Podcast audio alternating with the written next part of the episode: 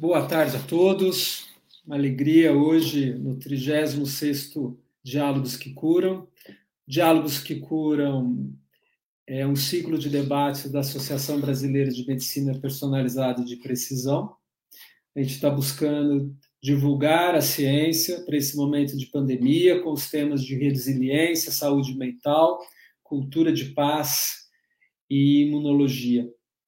Esperamos dessa maneira apoiar a sociedade a fazer a saber mais, fazer tomadas de decisões mais efetivas, evolutivas e que a gente possa ajudar na construção desse planeta um lugar melhor para nós e para os nossos filhos. E hoje o tema é saúde mental, ciência, resiliência. É uma alegria para nós a gente é, convidar um médico que ele vai nos contar das conexões entre neurociência e psicanálise. Bem-vindo, Paulo. Uma alegria vocês, a gente te receber aqui na, na, na no Diálogos Cucurum. Bom, tudo bem? Rubens, é, é um prazer muito grande estar aqui com você. É, queria antes parabenizar você por esses encontros, né? Pelo trabalho maravilhoso que você tem é, feito na Associação Brasileira de Medicina Personalizada e Precisão, é, pela contribuição que as lives que você tem feito é, tem trazido né, para nós, assuntos sempre muito interessantes, é, de diversos gêneros, né? A gente vê uma diversidade muito grande e isso para nós é, é, bastante importante, essa questão da, da diversidade, porque vem de encontro justamente a esse assunto delicado que a gente se propôs a conversar hoje. É, eu tô, estou tô à tua disposição, à disposição daqueles que estão ouvindo a gente também. Boa tarde para todos vocês. Eu queria deixar claro que qualquer coisa que a gente fale aqui é, é um ponto de vista, né? Como Nesse Wilfried Bill é uma questão de vértice, de cosmovisão. Tem uma relação com a nossa historicidade, tem uma relação com a nossa vida, com as nossas escolhas, e a gente espera sinceramente que o final dessa conversa gere coisas muito interessantes, reflexões muito agradáveis, acho que até mais perguntas interessantes do que respostas. Eu estou à tua disposição.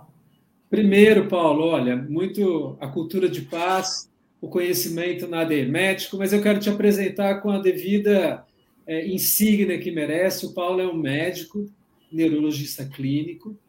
Ele foi muito simples da especialização dele em medicina comportamental na Unifesp, mas ele tem essa, essa viagem dentro grande do universo da psicanálise e todo conhecimento sobre o consciente. Ele é mestre em psicologia da saúde, associou nesse tema as questões da hipnose, ele vai contar para a gente isso. E hoje ele é um doutorando na psicologia clínica, um pouco do doutorado dele, que ele está pesquisando as relações das várias disciplinas que compõem, como que a gente pesquisa consoante lá na Argentina, na universidade. Ele também é professor convidado do setor de medicina comportamental do departamento de psicobio, aqui da Unifesp. Uma alegria, a gente tem muito prazer e com a, a Universidade Federal de, de, São Paulo, ela é uma universidade federal que ela faz muito bem esse papel assistencial e também inovativo em trazer discussões necessárias para a comunidade.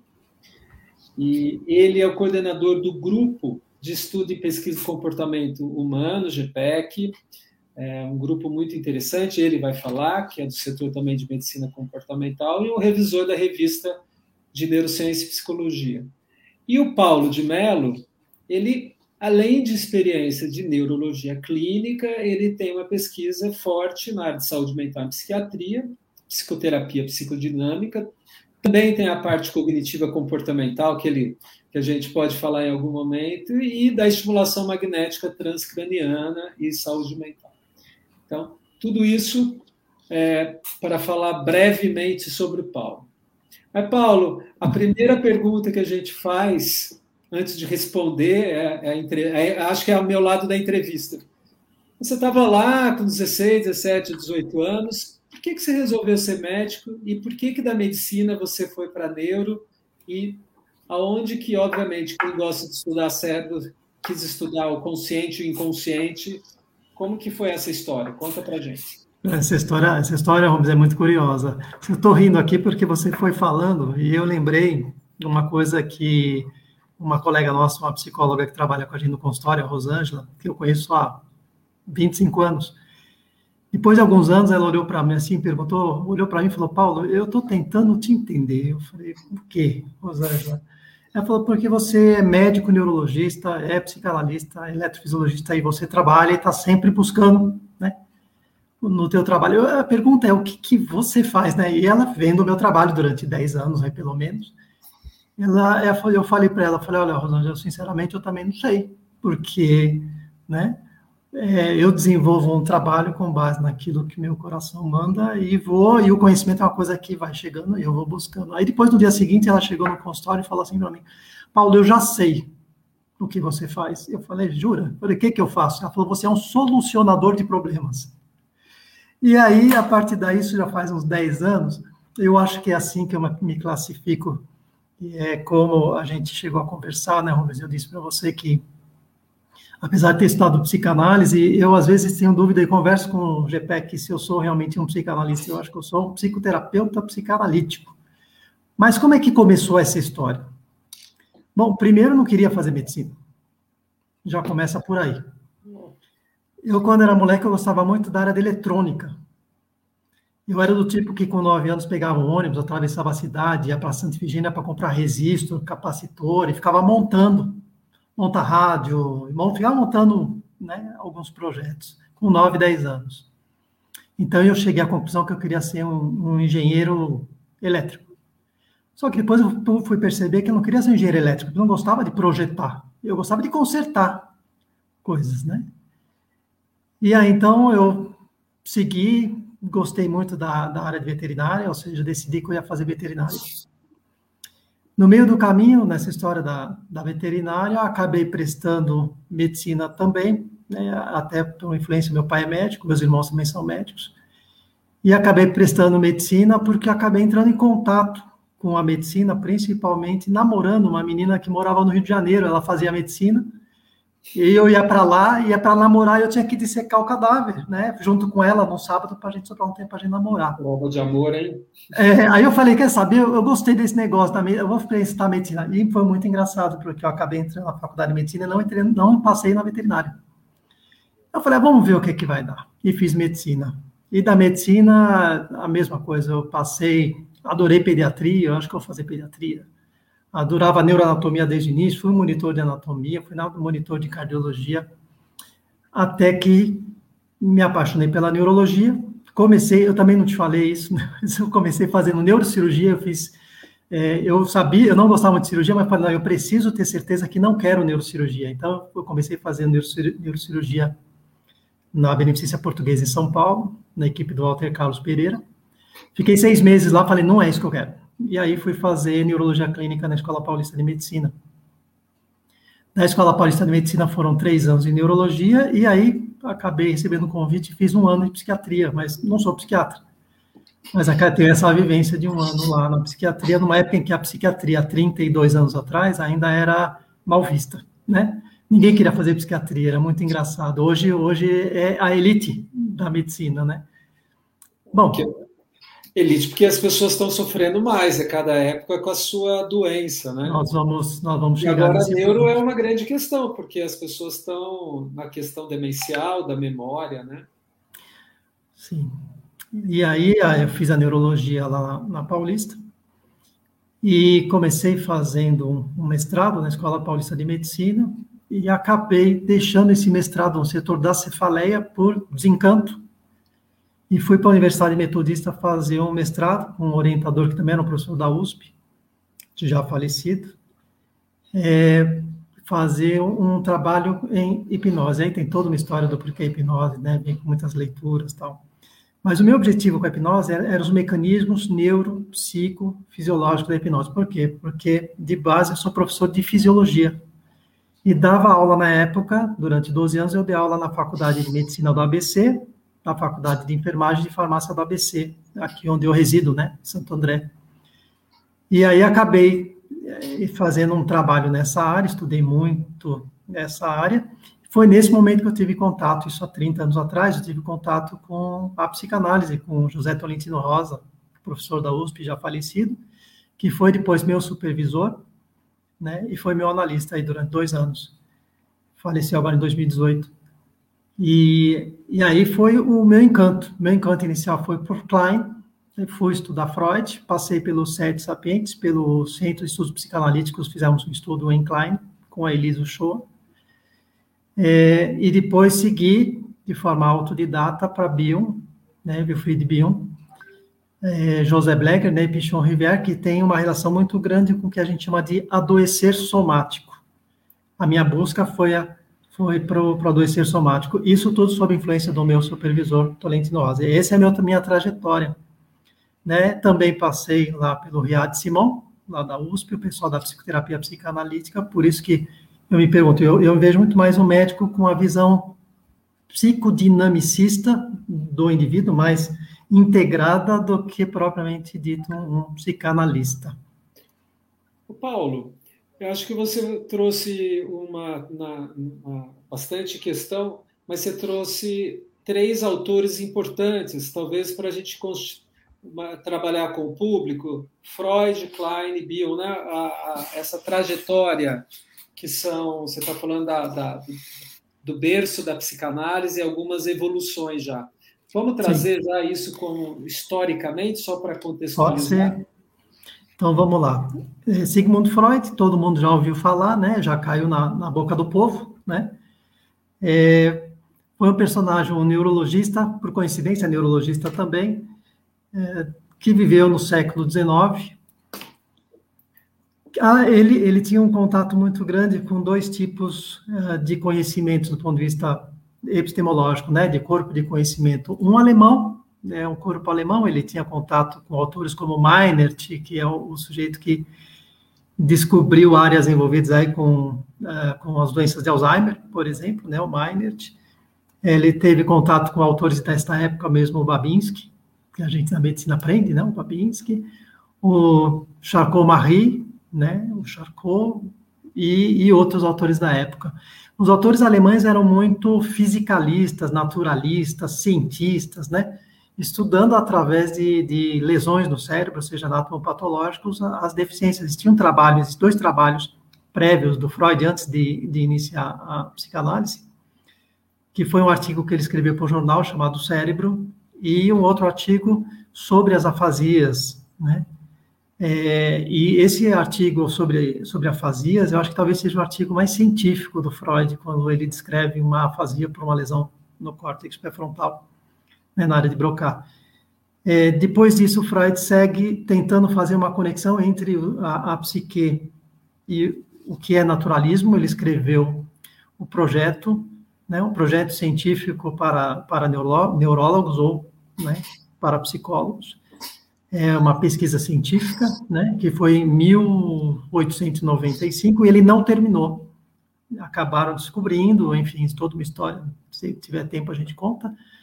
E em 1950 é, ressurgiu esse texto.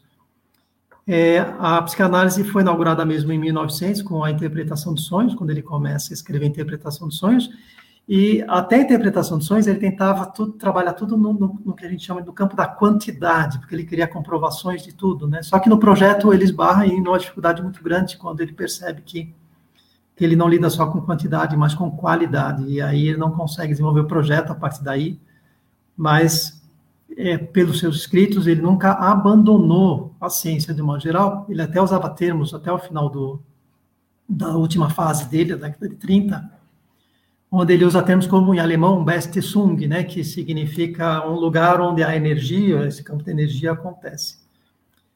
Freud foi um, um gênio do seu tempo e hoje muito daquilo que ele falou ainda vale, né? As teorias sensacionais, eu, eu lembro de algumas, por exemplo, Freud ele, ele falou da sinapse dois anos antes do Sherrington descrever a sinapse. Então, de forma intuitiva, ele observando os fenômenos, não tem outro jeito de entender isso se não houver um, um, mecanismo que modula essa resposta dentro do neurônio ou entre os neurônios. Ele descreve isso dois anos antes de alguém olhar a sinapse pela primeira vez.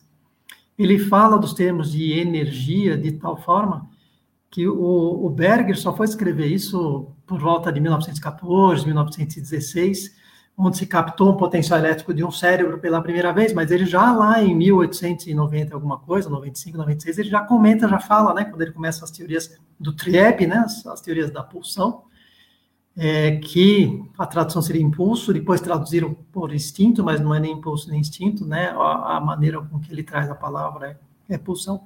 Esse é o Freud dá início a um novo conhecimento que se envereda para a fenomenologia. E quando ele envereda para a fenomenologia, a verdade ele está falando daquilo que emana né, de um sujeito ou de um cérebro. Né? Nós vamos também falar um pouco disso. Essa fenomenologia, esses aspectos que ele observou e que, a partir daí, vai se desenvolvendo para outros autores como o Ferenc e o Abraham, né, que foram fortes influências na vida da Melanie Klein. Da Melanie Klein, a gente tem fortes influências para o Winnicott, né, com as teorias do attachment, né, com a, perdão, com a teoria do holding, né, o Bowlby, com a teoria do attachment, né, do apego, e o Wilfried Bion, que tem vários modelos dele, mas que se encaixa nesse modelo de teoria do Reverie, né, do, do Bion. Do Bion, nós temos o Pichon Rivière argentino, já o Bion fez muitas visitas para o Brasil e algumas visitas na Argentina, tem forte influência aqui na Argentina, é, Pichon River desenvolve uma teoria do vínculo, então, esse movimento, na verdade, a gente vai saindo do intrapsíquico vai indo para o vincular. Né? Pichon River fala muito do vínculo, não olha mais o, o inconsciente de, do sujeito, ele olha para as relações intersubjetivas, para a relação do sujeito. A, o objeto de estudo da psicanálise para Pichon já passa a ser o intersubjetivo. É, e aí nós temos José Plegger, que tem uma, uma sacada mais social mesmo, do sujeito como sujeito social. Então, existe um, um, movimento nesse sentido. Poderia falar de um outro autor que eu tive contato lá na, na Argentina, Rubens, que chama Peter Fonag.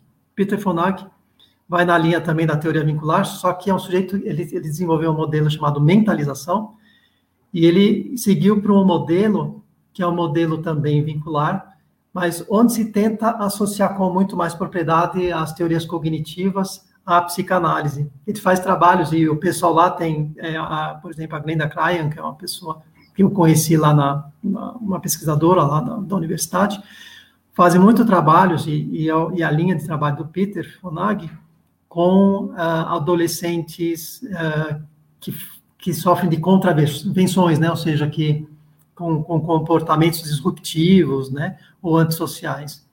E eu acho que é o que mais se aproxima da neurociência, realmente, eu acho que é o Peter Fonag nesse sentido. Então, você está trazendo uma, de um jeito muito brilhante, parabéns, do Freud até recente, de psicanálise até a cognitiva, e um pouco, né, sem querer, entrou na neuropsicanálise. Mas a, a, a grande questão hoje, da, a base da psicanálise, é as questões da inconsciência, né? Além junto com sonhos, ele traz também a palavra inconsciência. E se a gente olhar um pouco para a ciência atual, a gente não tem a prova da consciência, né? A gente não consegue falar onde reside a, a consciência. Eu acho que queria começar com essa pergunta para você, Paulo. Legal. Tentei resumir um pouquinho isso, né? O Freud ele postulou que as nossas motivações permanecem em grande parte escondidas no nosso inconsciente. Então, como que é pesquisar a consciência e a inconsciência, então, né? Acho que essa é... Bem, legal. Nós, tem, nós temos, temos 12 horas ou não? Não, a gente, fica tranquilo que a gente aqui poda também, a gente, a gente e tem é, um público que está sempre ajudando a gente, fica tranquilo. Perfeito, tem que, ter, tem que ter a capacidade de síntese, esse não costuma ser muito o meu forte, então você vai, vai cortando, tá bom? O, o, de fato, assim, a, a, palavra inconsciente não é uma propriedade do Freud, né? Assim como Trieb também não é uma propriedade do Freud, ele nunca se apropriou realmente desse termo, né? A gente está acostumado a ouvir falar dele. Esses termos vêm lá da filosofia, lá de trás, e, e alguns desses termos vêm até das artes. Artes, arte como conhecimento, como um saber específico. Então, vem lá de trás e, e chega até lá. Quando Freud começa a falar de inconsciente, ele começa de modo muito físico, né? Entendendo, falando, acho que o princípio mais importante realmente é a pulsão. Ele fala da pulsão como uma energia, uma força que, que mobiliza, né? O nosso organismo no sentido de alguma coisa. É, essa força, ela tem uma fonte.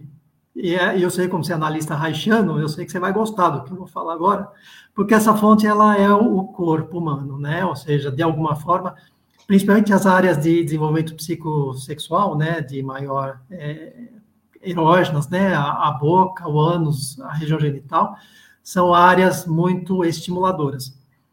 É, mas não só também. Muito provavelmente isso também se deve a estímulos vindo dos ligamentos, tendões, articulações e músculos, a propriocepção. De fora também, né, as energias que chegam e que trans, é transformado em visão, olfato, paladar e audição também. Então, essa energia que chega de alguma forma, né, por falar nisso, tem experiência muito, ó, falei para você, não adianta. Tem um experimento muito interessante, na década de 50, rapidinho. Pegaram um gato, certo? tiraram toda a sensibilidade esteroceptiva e proprioceptiva do gato, lesando áreas específicas do tronco cerebral, ou seja, o gato já não podia enxergar, sentir cheiro, paladar ou ouvir, nem o próprio corpo e nem estímulos outros que vinham de fora, certo? O que, que aconteceu com o gato? Em duas horas, morte cerebral. Em menos de 24 horas, o gato morreu. Conclusão: para continuarmos vivos, precisamos do ambiente, nos relacionar com o ambiente. Um ambiente físico, proprioceptivo, interoceptivo e também o ambiente externo. Agora, voltando para cá. Freud disse que existe uma pulsão, essa pulsão tem uma origem nesse corpo. Ele não sabe exatamente como é, até hoje ainda, né? Tem discussão sobre isso, mas que é uma energia que, que tem como fonte o próprio soma, que tem como finalidade é, o prazer, o princípio do prazer, seja de trazer uma descarga sobre um objeto, ou seja, então o objeto é aquele que recebe essa descarga ou modula essa descarga aumentando ou diminuindo a, a descarga, e que aumenta com uma pressão que, que sai. Isso é que gera, de um modo geral, para Freud, o um movimento, tanto motor, quanto também gera para Freud a psique. Então, a natureza né, de identidade da psique estaria diretamente ligado à pulsão. E essa psique que é gerada pela pulsão, que se traduz por reações químicas, biológicas, é, é, é, biológicas, né? reações elétricas, físicas também, eletromagnéticas, enfim.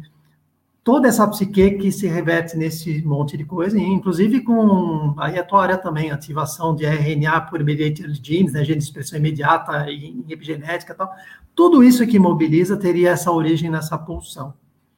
E as funções básicas dessa pulsão, a gente pode se é, é, a gente pode remeter à nossa filogenética, naquela época que a gente era só uma celulinha e que a gente precisaria precisava de três coisas básicas, que é a fagocitose para a nutrição, para manter a vida a partir da incorporação de uma matriz energética, ok? Segundo, a fagocitose para proteção, como a Melanie Klein fala, uma agressividade intrínseca que está dentro de todo o ser, para sobrevivência. E três, quando uma célula encontra outra e coloca seu material genético na outra para produzir uma outra célula, uma terceira célula, ou seja, sexualidade. Então, seriam os três elementos inerentes a qualquer ser vivo. E no ser humano, essa pulsão se reverteria em psiquismo. Nesse psiquismo, o inconsciente se traduz por aquilo que não é dito, que não é manifesto. A gente entende muito mais o, o inconsciente pela, pelas contingências, ou seja, aquilo que aquilo que não se vê, aquilo que não se produz, né? A não ser em alguns momentos como o ato falho, onde ele aparece, é como uma espécie de subsistema ou metaprograma que, que acaba é, organizando, de alguma maneira, o, o, funcionamento do resto do psiquismo e do organismo. Tentando não incorrer no erro, Rubens, ao falar isso, do reducionismo fisicalista, tá certo? Você veja, eu, te, eu dei uma rebaixada agora no, no, no nível de entendimento para a biologia, para poder falar um pouquinho o que é inconsciente, mas inconsciente é um pouco mais do que isso. Olha só, o Paulo está trazendo para a gente um repertório teórico e do, do, que é postulado tanto a biologia evolutiva e as conexões de como se acredita, como a gente constitui na mente humana. Uma das condições da mente humana é a psique, que vem da filosofia, que depois veio da arte, e antes de chegar na ciência, ela, ela atravessou outras questões nesse sentido reducionista, como ele está dizendo. Reducionista é tudo aquilo que a gente traz para quantificar. A pesquisa clínica hoje, que é a pesquisa científica, ela é reducionista, não tem jeito, ela é cartesiana, e é essa pergunta que eu fiz para ele. Como é que a gente reduz, então, explica algo que é físico-químico mensurado quando é, ele é muito maior do que os conceitos que a própria ciência entende hoje, né? E é isso que ele está trazendo para a gente. Fiz uma síntese rápida, tá? Perfeito. É, como é que a gente faz uma pesquisa desse tipo, né? Como é que a gente pode fazer uma pesquisa tentando encontrar um diálogo entre elementos da psicanálise, como relação objetal, triebe, né, as pulsões, as defesas do ego, com elementos da neurociência. Né? Por exemplo, a teoria de Damasio, quando a gente fala de self ampliado, né, de self central, proto-self, tá? como é que, que a gente faz isso? A gente tem que encontrar um ponto de convergência, esse é o mais importante. Primeiro, é, uma ciência ou um, um saber com a psicanálise não pode estar reduzida às modalidades de pesquisa científica que a ciência clássica nos traz, ou seja, é impossível, por exemplo, por é, a psicanálise você fazer você fazer testes ou trabalhos de pesquisa com falseabilidade e reprodutibilidade, como é lá no, no modelo do, do Popper. Então, o que fazer? Bom, primeiro entender que tanto ciência quanto psicanálise partem de axiomas. A ciência pode acreditar que não, mas sim, eu sou médico. É, crenças. A crença da lógica racional, por exemplo, né, que nos faz acreditar no resultado. Então, o que eu digo normalmente pessoal do GPEC é que quando você faz um estudo científico, o que você faz, de verdade, é tentar encontrar uma resposta a posteriori. O que é a posteriori? Você executa uma pesquisa, né? Você estabelece uma intervenção e veja se essa intervenção mudou o resultado. Primeiro, eu sempre digo, é quase impossível você estabelecer uma relação de causalidade, ok? É, é muito difícil, são, são estudos estatísticos muito complicados e são poucas as pesquisas que podem dizer aconteceu de verdade. Quando você entra com uma intervenção e obtém um resultado, o que você tem é uma evidência. E evidência não é verdade. Ok. Pelo fato da ciência ter se desenvolvido tanto nesse século XX e ter trazido tantas contribuições, nós tomamos a metodologia de pesquisa científica como sendo a verdade absoluta e o ditame dos saberes. Mas não é. A filosofia da ciência demonstra que essas técnicas de pesquisa científica que cabem para a ciência, cabem para a ciência. Mas quando você entra em outras ciências, como ciências humanas, por exemplo, você tem outras formas de adquirir esse conhecimento, adquirir esse saber. Né? Você pode fazer o associacionismo, por exemplo, né? dentro do modelo epistemológico de cada área. Você pode, por exemplo, a psicanálise se divide em uma, uma psicanálise epistemológica e ontológica, que eu quero dizer. Você, com a psicanálise, você pode estudar as funções da psique a partir da associação, né, dentro de um setting analítico, na observação das relações entre terapeuta e analista, das relações de intersubjetividade, transferência e contra-transferência, e algumas dessas questões podem ser transpassadas para outras experiências em outros settings psicanalíticos.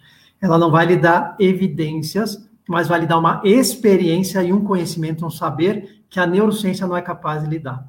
Então, dessa forma, se cada área respeitar, do ponto de vista epistemológico e pelos mecanismos de pesquisa de cada um, que cada um é capaz de produzir dentro do seu corpo de conhecimento, sim, é, é possível você estabelecer uma conversa. Mas estabelecer uma conversa não é a psicanálise autorizar a neurociência, ou a neurociência autorizar a psicanálise. Ah, temos provas, eu acho muito engraçado quando as pessoas falam, ah, temos provas científicas que não, a ciência não vai te dar provas de, a ciência vai te dar evidências de, né?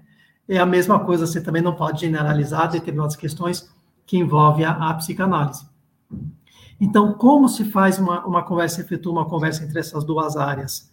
Primeiro, a conversa não é entre neurociência e psicanálise. A conversa é entre neurocientista e psicanalista. Então, a primeira coisa que tem que se vencer é o preconceito, tanto de um lado quanto do outro. Em 2019, num simpósio aqui na, na Federal do ABC, me chamaram para falar, eu achei que ia ser comido vivo, né? Porque me chamaram para falar sobre essa relação entre neurociência e psicanálise num simpósio, né? Ver uns colegas da USP, ver uns caras de fora, tava eu lá no meio desse pessoal, e todo mundo falando de neurociência, mas é uma neurociência é, é, computacional, é o pessoal da matemática. Não é uma neurociência biológica como nossa, Rubens, que a gente pensa no cérebro, nas funções, os neurotransmissores, não, os caras falam de computador. E eu fiz com eles, eu participei de alguns seminários com, com eles, eles pediram umas ajudas lá durante um ano e acabaram me convidando para fazer essa aula. Eu falei, cara, os caras vão me comer vivo lá dentro. Pelo contrário, quando eu trouxe esse conhecimento dessa forma, eu fui extremamente bem recebido pelo, pelo pessoal da neurociência, da área de informática, que trabalha nessa área de informática muito grande. O que foi uma surpresa, porque normalmente a gente vê algum um certo preconceito. Você tem, por exemplo, na psicanálise, você tem a turma do isolamento, a gente chama, né? Que é a turma que acha que não deve se estabelecer uma, uma conversa entre neurociência e psicanálise, principalmente porque isso colocaria em risco é, aspectos que a, neuro, que a psicanálise busca, como aquele sujeito que está além da representação dele mesmo, ou seja, aquilo que você imagina que você é. é e, de modo geral, são os lacanianos, né? Jorge Forbes é um dos, dos representantes que acha que não deve haver essa conversa. Tem a turma da neuropsicanálise que acha que não só tem que haver essa conversa, mas tem que fundir. E, e nós discordamos disso, porque o GPEC, a gente ficou dois anos, nós participamos da Sociedade Internacional de Neuropsicanálise, é, durante esses dois anos, estudamos, acho que 80%, 90% de todos os trabalhos e artigos deles e concluímos que, do ponto de vista epistemológico, eles estavam cometendo um erro muito grande. É, estavam submetendo a psicanálise aos ditames dos, do método científico da, da neurociência. Então, eu acho que eles, realmente eles vão se perder no meio do caminho. E tem o terceiro grupo, que é o grupo da interlocução, que é onde a gente entra, ou seja, a gente entende que é possível estabelecer essa conversa desde que cada área respeite a outra área Desde que o neurocientista se coloca à disposição de aprender a psicanálise e o psicanalista se coloca à disposição de aprender neurociência.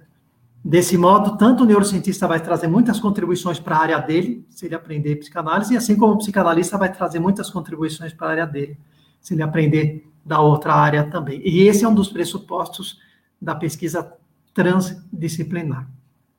É, Paulo, acho importante, você trouxe bastante questões, eu vou tentar também resumir um pouquinho.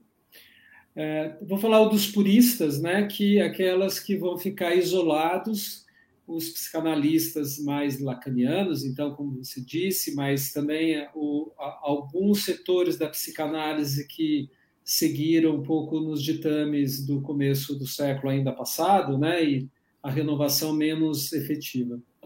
A segunda, você trouxe a neuropsicanálise. A neuropsicanálise, só para a gente definir para o pessoal, foi quando um médico, também um psiquiatra e psicanalista, que estudava memória, estuda ainda, né, o Kendall, ele montou um grupo, e esse grupo começa a partir dos conhecimentos da neurociência, então baseado na ressonância funcional, consigo ver as áreas do cérebro onde funciona, algumas redes, mostrasse aquelas pessoas que estavam sob efeito da, psico, da psicanálise ou com, com fármacos teria efeito.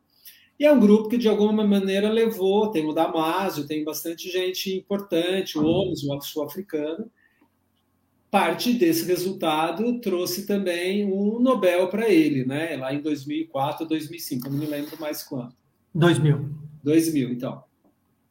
E tem agora as questões, que talvez é o que você está dizendo, que é a gente criar um novo modelo de pesquisa em que inclua um pouquinho de cada coisa, mas numas intersecções não reducionistas. Eu acho que a palavra reducionista é importante, eu concordo com esse ponto de vista. Quando a gente pesquisa o viés necessário que hoje a ciência consegue estudar, aquilo que a neurociência era em 2000 ou era em 1800 e, sei lá, final do século XIX, como foi o século XX, como está sendo o século XXI, o avanço foi enorme e a gente está mo, mo, é, mobilizando.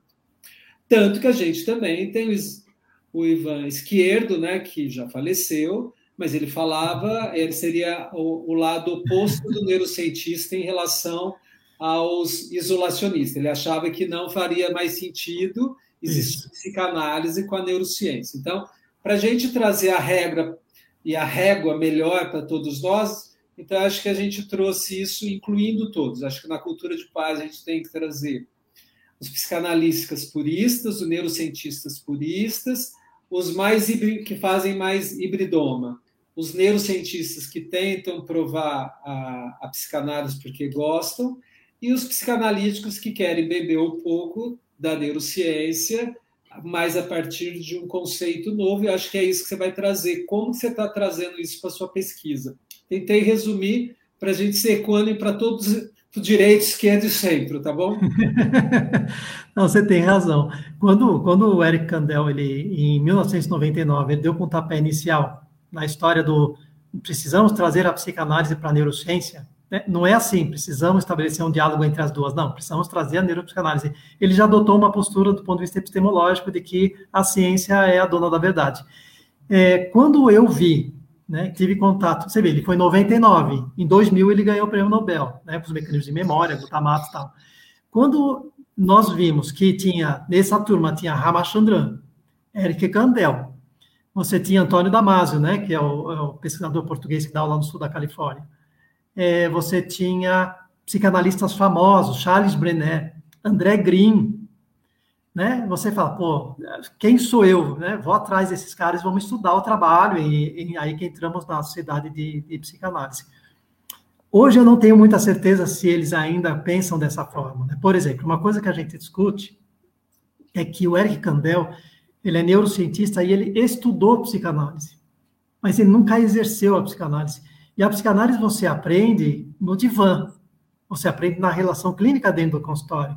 Então, para mim, fica mais fácil, depois que eu tive esse insight, ficou mais fácil eu imaginar o porquê ele resolveu usar um modelo mais purista, ou seja, um modelo mais fisicalista, né, do método de pesquisa científico e tentar trazer a psicanálise para lá, porque ele não, ele não teve a, vivência de uma, de uma experiência é, analítica intersubjetiva, de uma transferência, de uma contra-transferência. Ele podia é, saber isso do ponto de vista teórico, mas ele não tinha esse conhecimento, essa prática, essa vivência. Eu acho que isso foi a, fez a diferença quando ele deu esse pontapé inicial, e depois o Mark Somes, que é o, é o sul-africano, junto com a esposa dele, assumiram a sociedade no ano que vem, no ano seguinte, em 2000, e a, neuropsicanálise, né?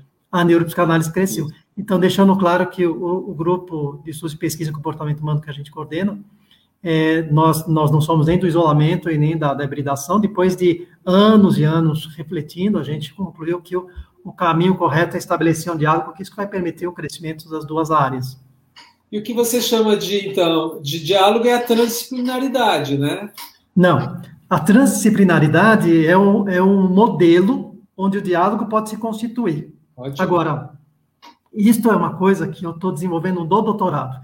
Não existe é, até onde eu tenho conhecimento, nenhum trabalho onde se aplique o modelo transdisciplinar entre neurociência e psicanálise, pois nosso trabalho é original. A ideia é desenvolver esse trabalho. Existe transdisciplinaridade, sim, né? Começou com Piaget em 1970, na área da educação. Ele trouxe essa ideia, foi então desenvolvido por outros autores importantes, né? Tem o Manifesto da Transdisciplinaridade do Bassarap Nicolesco, é, tem a teoria da complexidade do Edgar Morin, que anda de mão dada com, com Bassarab Nicolesco, e aí tem outros autores também importantes, o Carvalho, que é um brasileiro que tem um trabalho interessante sobre isso. É, então, tem algumas coisas interessantes. Você encontra muitos trabalhos, por exemplo, alemães, entre ecologia e arquitetura, ecologia e engenharia, onde faz essa associação mas é, onde você tem dois corpos de conhecimento e de métodos de pesquisa diferentes, como tem a psicanálise e a neurociência também, mas não tem ninguém. Tem muita gente que se fala do diálogo entre neurociência e psicanálise sem o método, um modelo de construção, né, como o Renato Mezan fala bastante desse modelo, né, é, o outro, cadê o nome, o livro dele? Então, o livro deve estar por aqui, Daqui a pouco eu lembro o nome dele, eu te falo. Daqui a pouco eu lembro o nome dele, eu te falo. Mas o Renato Mezan é um cara que trabalha bastante essa, essa área, essa linha é, de, de construir. Tem a Vinograd, que também, né, e a Dadivovic também, nome complexo, né, complicado, que fala bastante sobre essa relação e o diálogo entre neurociência e psicanálise, mas não fala da construção de um modelo, né, de uma metodologia de pesquisa onde você possa associar. Existe até uma, uma discussão, porque a transdisciplinaridade no início, ele trouxe como uma forma de você construir um, terceiro, é, uma, uma terceira situação do ponto de vista de corpo teórico, né? Você pega a neurociência e a psicanálise junta, nasce a neuropsicanálise, puf, né? É, mas com a evolução dos conceitos da transdisciplinaridade, hoje se entende muito mais como uma troca de conhecimento entre profissionais de áreas diferentes, né? É, um ato de generosidade, de muita vontade de ensinar, de muita vontade de aprender, a fim de que aquele profissional possa aplicar dentro da sua área, na sua construção de conhecimento, do que você criar uma nova construção de conhecimento com base nisso. Por exemplo, nós temos a tecnologia, certo? E nós temos a biologia. Uma forma de se desenvolver um estudo transdisciplinar é desenvolver a biotecnologia. Então, graças à biotecnologia, a gente consegue fazer um milhão de coisas, né? Hoje a gente consegue entrar lá dentro do, do, do, DNA e fazer uma porção de coisas dentro do DNA. A gente consegue fazer coisas do ponto de vista de, de imagem funcional, né? Você consegue avaliar coisas interessantíssimas. Mas você está falando de áreas que, que respondem ao mesmo, ao mesmo modelo de pesquisa científico clássico. Quando você pega modelos de pesquisa que, que não coincidem, que são impossíveis, porque não dá para você botar um cliente dentro do seu consultório, já que a pesquisa clínica da psicanálise é feita em consultório, e não dá para você reproduzir a pesquisa, reproduzir o experimento, porque o sujeito ele é único, ele é singular, aquela situação é única, é, o, o analista faz parte do processo terapêutico, é, o André Green diz, né, que o objeto do, do estudo da psicanálise, para ele não é nenhum sujeito, é a, é a intersubjetividade. Mas, Paulo, Sim. olha só, eu acho que vou tentar complicar um pouquinho para a gente ficar prático. Por exemplo, é, numa pesquisa é, normal, a gente vê o desfecho.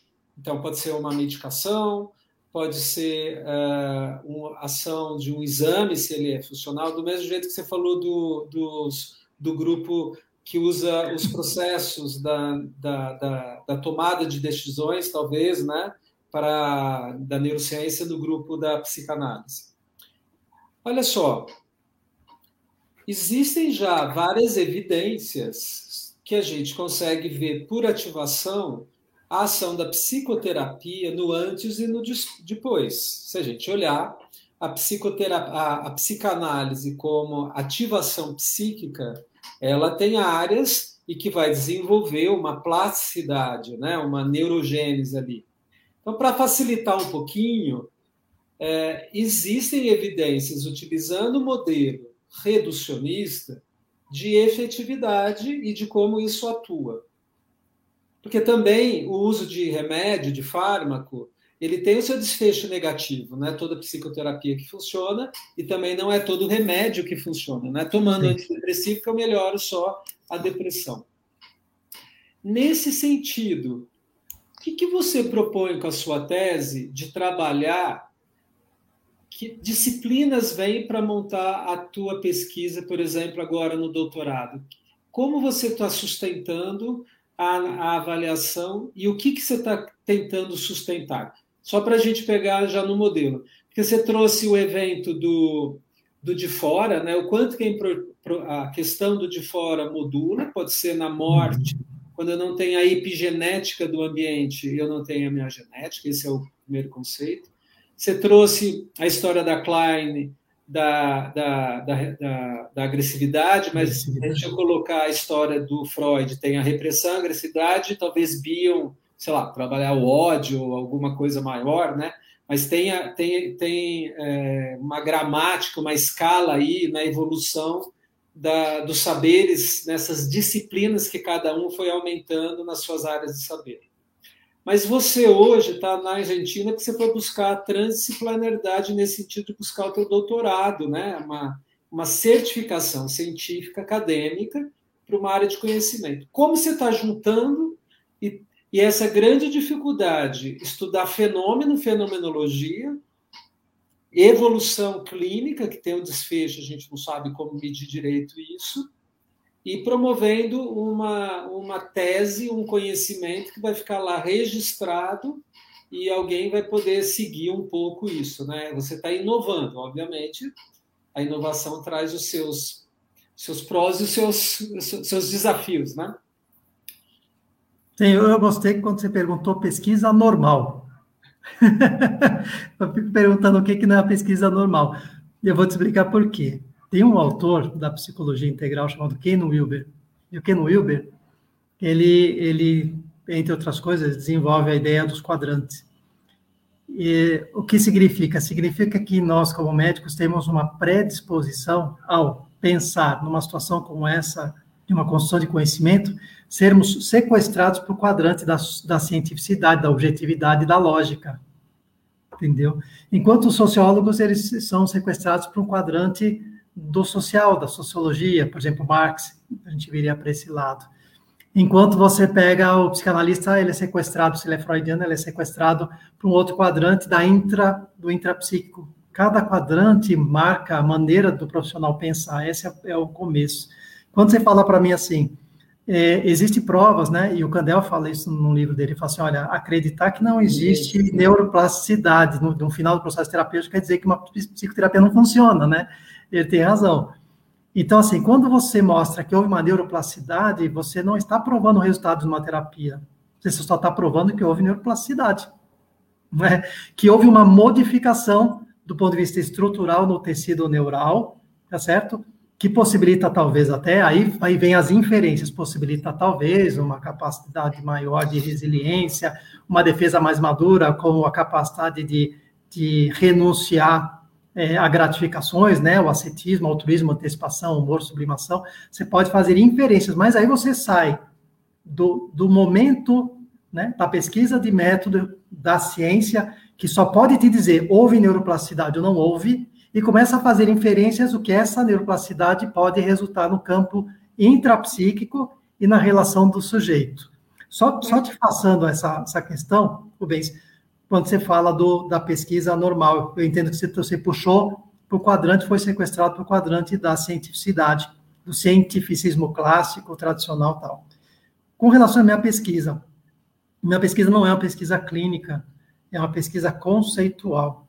Então, como uma pesquisa conceitual, é, eu não vou trabalhar em campo e também não vou trabalhar com é, intervenções. Eu vou trabalhar, o meu objeto de estudo são ideias. Né? São ideias tanto da filosofia, muito filosofia, é, com, eu venho aprendendo muita filosofia com o coordenador da área de filosofia do GPEC, o Lázaro, como também tem muito de neurociência, né? É, e são, as, são as, as, áreas básicas, né? Então, eu poderia dizer o seguinte, que a neurociência e a psicanálise, na verdade, eles são o campo onde eu vou transitar. Mas o meu objeto de estudo vai ser basicamente a epistemologia, e a construção que eu vou fazer é uma construção teórica, né? não é a construção de, de definir um procedimento ou não. Mas aí eu queria puxar uma outra coisa. Claro. Nós temos, no consultório, a gente tem estimulação magnética transcraniana, no GPEC, a gente tem para fazer pesquisa, e nós estamos indo atrás de conseguir um equipamento de, de, de bioeletrografia fotônica para avaliar é, descarga de elétron a partir da extremidade, por alteração autonômica e tal. Né? É, Hoje a gente sabe que se você, se você fizer um procedimento e repetir esse procedimento por pelo menos 6 a 10 vezes, um número X de, de pulsos tal, eu consigo modular com que frequência o cérebro vai desencadear determinados potenciais elétricos. Isso muda substancialmente o modo do sujeito ver o mundo e de responder ao mundo. É o que acontece, por exemplo, no tratamento da depressão. Quando a gente aloca a bobina na região dorso lateral do córtex para a frontal esquerda, coloca uma, uma frequência de 10 Hz durante 37 minutos, repete isso durante aí 10 vezes, e, e você, se você tirar isso, o cérebro continua produzindo o mesmo impulso. Isso altera substancialmente a maneira dele perceber e reagir ao mundo. Né? Aí a pergunta é: se eu posso interferir no cérebro do sujeito de modo direto, sem precisar falar de significado da palavra, sem poder, sem precisar falar, né, propriamente dito, dos, dos significados representações mentais, das relações intersubjetivas, etc., né, É, onde será que a ciência vai chegar pensando nesse ponto de vista? E aí eu digo o seguinte: nossos resultados, por exemplo, no consultório, são habitualmente melhores do que o da literatura. E eu falo sempre também para o grupo que a diferença do, do resultado que a gente tem no consultório, é, por que, que a gente tem um resultado melhor do que a literatura, né? Eu sempre converso com os colegas lá, da, principalmente da USP também, que trabalham com isso, e por que, que a gente tem um resultado melhor do que a literatura? Se a gente usa a mesma bobina, coloca do mesmo jeito, coloca no mesmo lugar, né? Eu vou te dar um outro exemplo, já vou responder para você. Por que, como neurologista, se eu recebo um paciente com epilepsia, tendo 10 crises por dia, tomando carbamazepina 200 miligramas duas vezes ao dia, eu recebo ele no consultório, ele sai do consultório tomando os mesmos 200 miligramas de carbamazepina duas vezes ao dia e ele não tem mais crise. O que, que mudou? Né? Eu não estou reduzindo o efeito da, da, estimulação magnética transcraniana, que é, é importante, nem da medicação. Eu estou dizendo que a diferença na estimulação magnética transcraniana é o sorriso da enfermeira que faz a estimulação. Ela estabelece um vínculo muito bom com os pacientes. É a confiança que ele tem na forma com que o tratamento é apresentado. Assim como aquele paciente que para de ter crise, ele para de ter crise porque ele recebeu um abraço, atenção, olhar. E isso modificou de alguma forma a fisiologia dele a partir dessa relação intersubjetiva entre o profissional e o cliente, o paciente, que foi capaz de modificar sua fisiologia e trazer uma homeostase, um equilíbrio funcional bioelétrico muito maior do que simplesmente prescrever medicação. Então, a ciência tem muito a aprender com esse tipo de, de intervenção. Ok? Desculpa, não sei se eu respondi a pergunta, se, não, se eu... Tá ótimo. Ô, Paulo, e como você chamaria para a gente poder vivenciar isso de uma maneira é, não reducionista, mas inclusiva, né? Porque você está trazendo de alguma maneira apego, vínculo, né? no setting da pesquisa. As questões vinculares, as questões afetivas, as questões relacionais, né? Que é a subjetividade minha em relação ao outro, para o bem e para o mal, né? Tem, vou falar que algumas coisas são mais simpáticas ou mais antipáticas ou mais empatia. Né? Tem uma área grande que é uh, na, na, educa na prática de profissionais de saúde que é a empatia nas relações, nas, como promoção de saúde. Então, eu entendi que você está trazendo também essa questão. Mas tem modelos em que a gente usa questionários para a gente avaliar um impacto. Então, a, a, esta, esta premissa que a gente faz, que a gente sabe que existe uma subjetividade, né, uma questão afetiva que modifica e promove saúde, interessa a todos nós. E a ciência, óbvio, não sabe medir isso, mas sabe qualificar nesse sentido. Né? A gente vai para os estudos qualitativos, como você bem trouxe. Essa ação que você está trazendo da relação da enfermeira, do abraço, da modificação de um caso de epilepsia, possivelmente, né? No seu entender, quais são as abordagens que você poderia eh, trazer para a gente que constituiria se falar, olha, os saberes estão aqui e o que a gente tem que olhar e como cultivar. Eu vou trazer como eu faço a leitura, né? O afeto como neuroproteção. Se a gente puder trazer, é algumas questões da relação na neuroproteção. Neuroproteção, para que o público saiba, é um tema da neurociência e a epilepsia é um dos lugares piores para a neuroproteção, porque toda vez que a gente vai proteger, ele regenera e vai ficando pior o surto epilético, é uma das poucas. Mas uma neuroproteção, por exemplo, no Alzheimer tem muito a ver. Então, faz um, traz um, debate um pouco aqui sobre essa questão então da neuroproteção como um, uma disciplina dentro da neurociência, né, um tema, e as questões da psicanálise e os, o que a gente envolve e como que a gente pode trabalhar isso para promoção da saúde e inclusão social do conhecimento científico, não tem jeito. Muito bem, vamos ver se eu consigo responder a tua, tua pergunta. A gente está aqui no, mostrando as, as questões, né? É, quando, você, quando você fala de, dessa relação de empatia ou vincular, eu, eu volto a lembrar dos autores do Bill com Ribéry, né, do, do Winnicott com Holding e principalmente com Joe Bowman, com apego. É, uma visão particular minha é que o sujeito que deu o primeiro pontapé sem saber, na busca de um ponto de convergência, sem saber, e acabou abrindo um campo imenso de pesquisa para a gente, é o John Bowlby, com a teoria do apego. O Winnicott, quando fala de Holden, ele fala muito da questão da mãe que pega no colo, que protege, ou seja, essa sustentação física de proteção de cuidado, né, de alimentação, é, dotada de afeto. E isso é muito natural, porque o Winnicott era pediatra, então é natural. O Bion, como era psiquiatra, ele fala do reverie, então ele fala muito dessa continência do, dessa mãe, que recebe a, as ideias, né, a angústia dessa criança, que seriam aqueles pensamentos desorganizados, deslocados, que ele chama de elementos beta, e a mãe teria o que ele chama de função alfa, ou seja, a mãe seria, é, seria aquele sujeito que começa a colocar o bebê em contato com a realidade para esse bebê organizar essa realidade, integrar essa realidade e começar a compreender quem é ele e o que não é ele. Ou seja, Bill entra no universo mais ontológico, ou seja, então ele começa a entrar. Você vê que é diferente do Holden. Já o, o Bob, ele traz um pouco de cada coisa, ele usa muito a história do imprinting, né? Ele usa muito a história do, da modelagem, né? E, e se aventura para um campo mais neurobiológico, por isso que eu acho que o Bob vai mais para essa linha. Ah, e o, o Bion era psiquiatra, né? Por isso que foi na ideia do trazer em contato com a realidade. É, e aí o Bob coloca esse bebê é, não mais no colo dessa mãe, na relação com essa mãe, assim como o Bion fez, mas coloca esse bebê no mundo, né, na relação com a mãe e de como a mãe constrói esse mundo para esse bebê em todos os sentidos. E aí a gente começa a falar de ocitocina, né? Aí a gente começa a falar em prolactina, aí a gente começa a falar em neuroplasticidade, porque para a criança a criança, quando é muito pequenininha, ela não sabe o que é ela e o que não é ela. É, como é que eu vou simplificar isso? É como se é como se fosse uma coisa só. José Blegger traz isso e chama isso é, de uma relação anaclítica, uma relação entre mãe e bebê.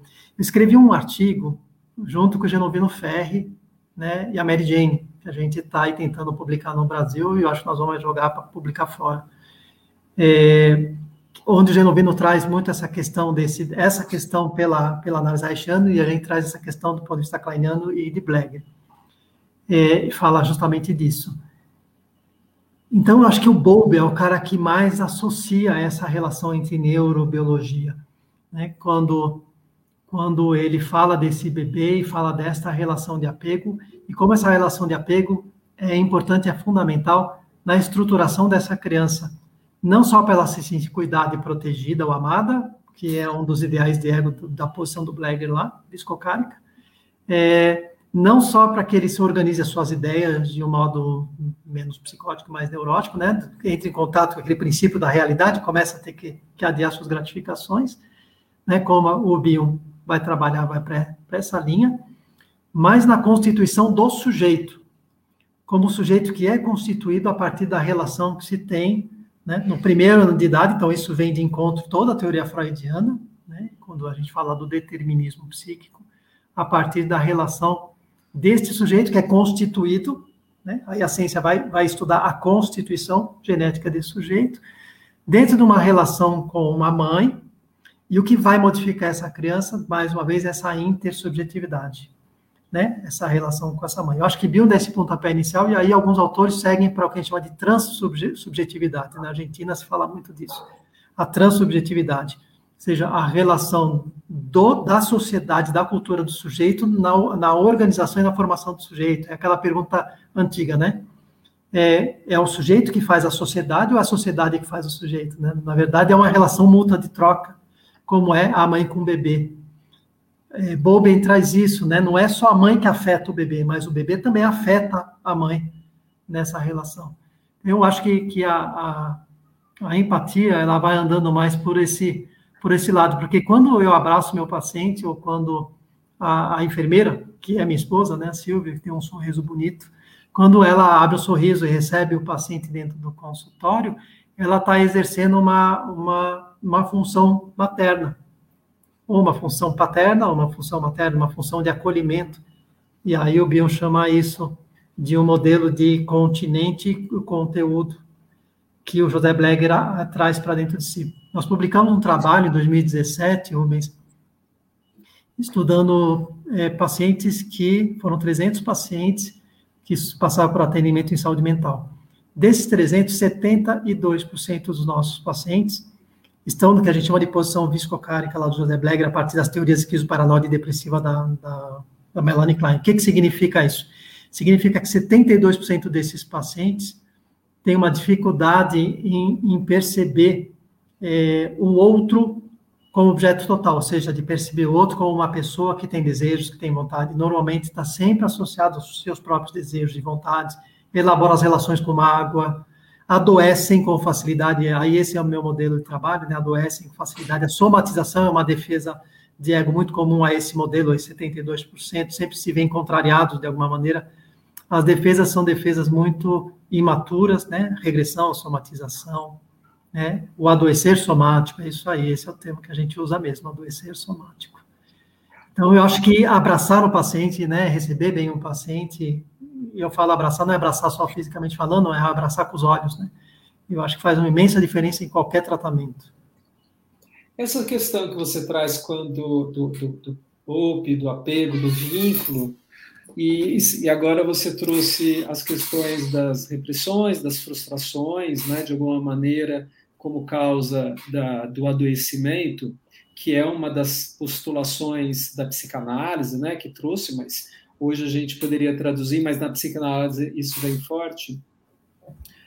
A gente consegue, nesse sentido, o novo modelo de pesquisa, é, então a gente, que você está propondo, é a gente trabalhar um pouco dentro do homem social, o homem como ser social, ele é, voltar um pouco na origem das bases filosóficas, né, das bases epistemológicas, para também poder incluir não somente o homem neuronal social, mas o homem filosófico que está no neuronal social. É isso que você está falando? Tentei resumir um pouco aqui, Sim. mas aí isso é, é para você falar um pouquinho, né? Não, perfeito. Bom, lembrando que a minha tese eu vou falar sobre uma construção teórica epistemológica da construção de um modelo de pesquisa que estabeleça um diálogo entre neurociência e psicanálise. Então, nós estamos avançando um pouco mais. Esse avanço é alguma coisa que eu tenho um contato, uma novidade, é uma novidade, para mim, pelo menos, mais recente. Eu tive contato graças à coordenadora da área de psicanálise, que é a Tássia Borges, lá do GPEC, está fazendo mestrado na PUC, ela trouxe algumas informações importantes, e justamente essa semana, por uma aula que eu dei ontem, eu acabei estudando vários artigos e trabalhos desse sujeito, que é um sujeito bastante respeitado lá do SETS, que é o Renato Mezan. E o Renato Mezan, ele trabalha, e eu sei que o, que o Cláudio Figueiredo também, mas não tive a oportunidade de ler os trabalhos dele ainda, mas eu vou ler. O Cláudio eu conheci lá no CEP, lá junto com, a, com, as aulas de Klein que tive com a Elisa. Também, 30 anos atrás. É, e eles falam justamente numa coisa muito interessante que, que é o seguinte, a psicanálise ela tem que desenvolver dentro dos, da sua construção de conhecimento, ela, ela tem que avançar nesse modelo de, de pesquisa metodológica. É, só que avançar nesse modelo de pesquisa não significa adotar o modelo de pesquisa da ciência clássica, porque não cabe à psicanálise. Então, o modelo de, de pesquisa que o Renato Mezan ele propõe, pelas leituras que eu fiz, né, o que a gente faz é conversar com o autor, lendo, eu não conheço ele pessoalmente, né, de conversar com ele, então a gente conversa com, a gente sempre fala, né, eu sou kleiniano, não, eu converso com as obras da Melanie Klein, a partir da, eu converso com a Klein, com as obras dela, né, assim com o Bill também, o com o Renato Mezan não é diferente. É, ele entende que, que é, a pesquisa você, que você faz na psicanálise, você não pode se retirar dela como analista, você faz parte da pesquisa dentro do processo terapêutico. É, aquilo que você sente, aquilo que você pensa, que é contra-transferencial, é importante você trazer dentro do processo de pesquisa, assim como tua observação e sensações, como um, um filósofo, o Poincaré, traz, né?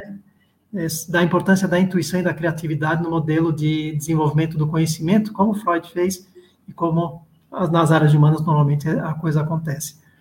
Então, a, a proposta é você continuar trabalhando dentro do consultório e, e, trabalhando todas essas observações que você pode fazer dentro do consultório. Né? Então, acho que esse é o, é o modelo mais é, importante. Acho que o Renato Mizão hoje aqui vem desenvolvendo bastante esse modelo. Acho que a psicanálise aí começa a dar um avanço, um arranque na metodologia de pesquisa em psicanálise propriamente dito, sem ter que ficar importando, importando é de importar para dentro né, da psicanálise modelos da ciência, pro, porque não cabe, né, na minha opinião. Olha, muito importante isso que o Paulo está trazendo, porque é uma grande dificuldade é, o que é científico e o que não é científico dentro das nossas relações é, atuais e de como o mundo julga. Mas eu acho muito importante, na, na biografia da ciência, a ciência, como nós conhecemos hoje, a, a gradação, a graduação acadêmica, né, a pós-graduação, para ser reconhecido, você faz um mestrado, você faz a dissertação de tese, com base naquilo que é o que a gente chama cartesiano, né? aquilo que é provado, que lá eu penso, logo existo. Né? Então, as questões do sentir, nesse momento, saíram. E desde então, a pesquisa cresceu nesse sentido e a gente tem que publicar um artigo científico, porque ele é replicável. Então, uma maneira para a gente entender o que a gente está discutindo e qual é a grande questão de como trabalhar a individualidade, isso que a BNPP ela leva à frente. Como que a gente faz pesquisas quando, na realidade, a gente sabe que cada ser é único, né? A gente tem as pequenas variações, mas não existe, os protocolos têm que existir para democraticamente você fazer gestões de gestão de recursos públicos e atender maior quantidade de pessoas. Mas a gente vê, por exemplo, na Covid, tem pessoas que precisam de mais atendimento, mais rapidamente, tem pessoas que tiveram Covid, não tiveram nada. Como discriminar isso no todo? faz parte a pesquisa que eu faço, e isso do ponto de vista do campo neurocognitivo, é, epistemológico, da individualidade humana, mais do que o comportamento humano, é a individualidade humana. Como pesquisar a individualidade humana? É isso que a gente está com o Paulo e tem. Mas a ciência ela veio da filosofia. Então, são quatro grandes áreas que a gente pesquisa e, nesse sentido, as grandes disciplinas que o Paulo está dizendo. Uma é a arte. E a arte é aquilo que eu pesquiso pelo que simplesmente nós sentimos. O que uma aquela impressão pode ser a dança, pode ser a poesia, pode ser uma narrativa histórica, pode ser um cinema, tudo isso são teses que a gente consegue e tem suas maneiras de trazer para o público o scientific case. Não sei se é o científico, mas a gente pode falar que é como existe hoje.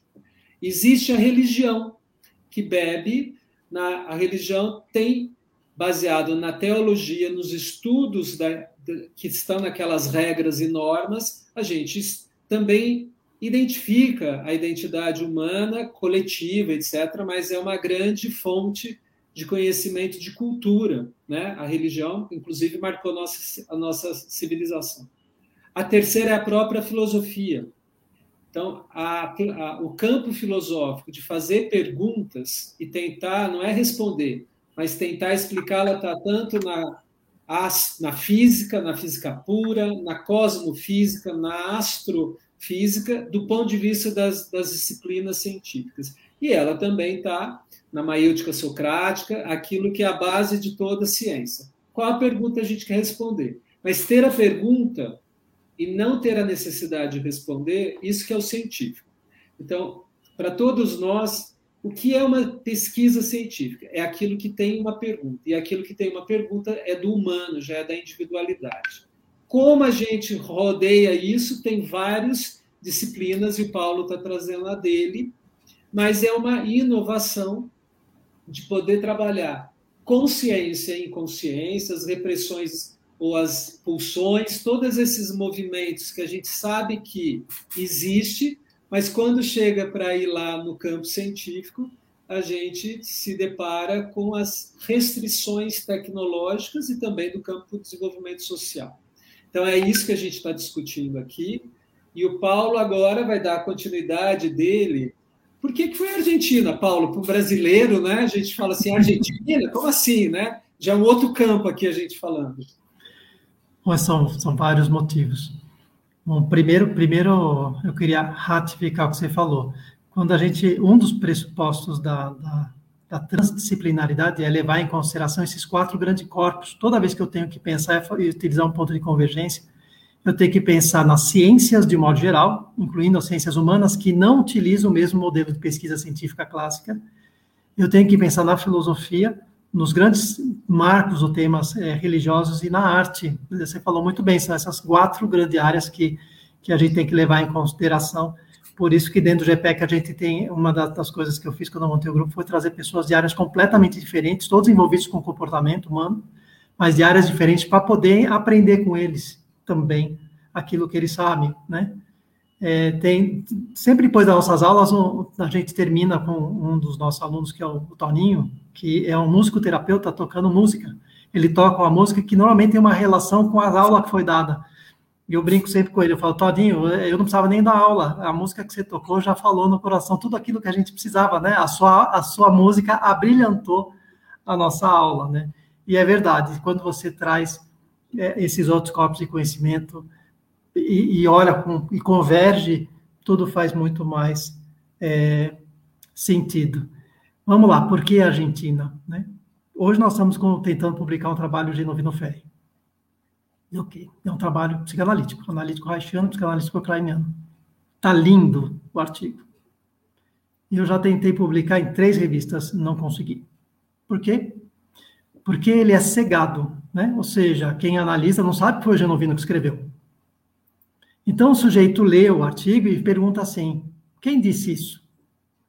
Eu posso, quem disse isso? Cadê o artigo que referencia isso? Cara, é, é do Genovino. Genovino, para mim, é o grande precursor depois né, do Federico Navarro, desse pessoal todo.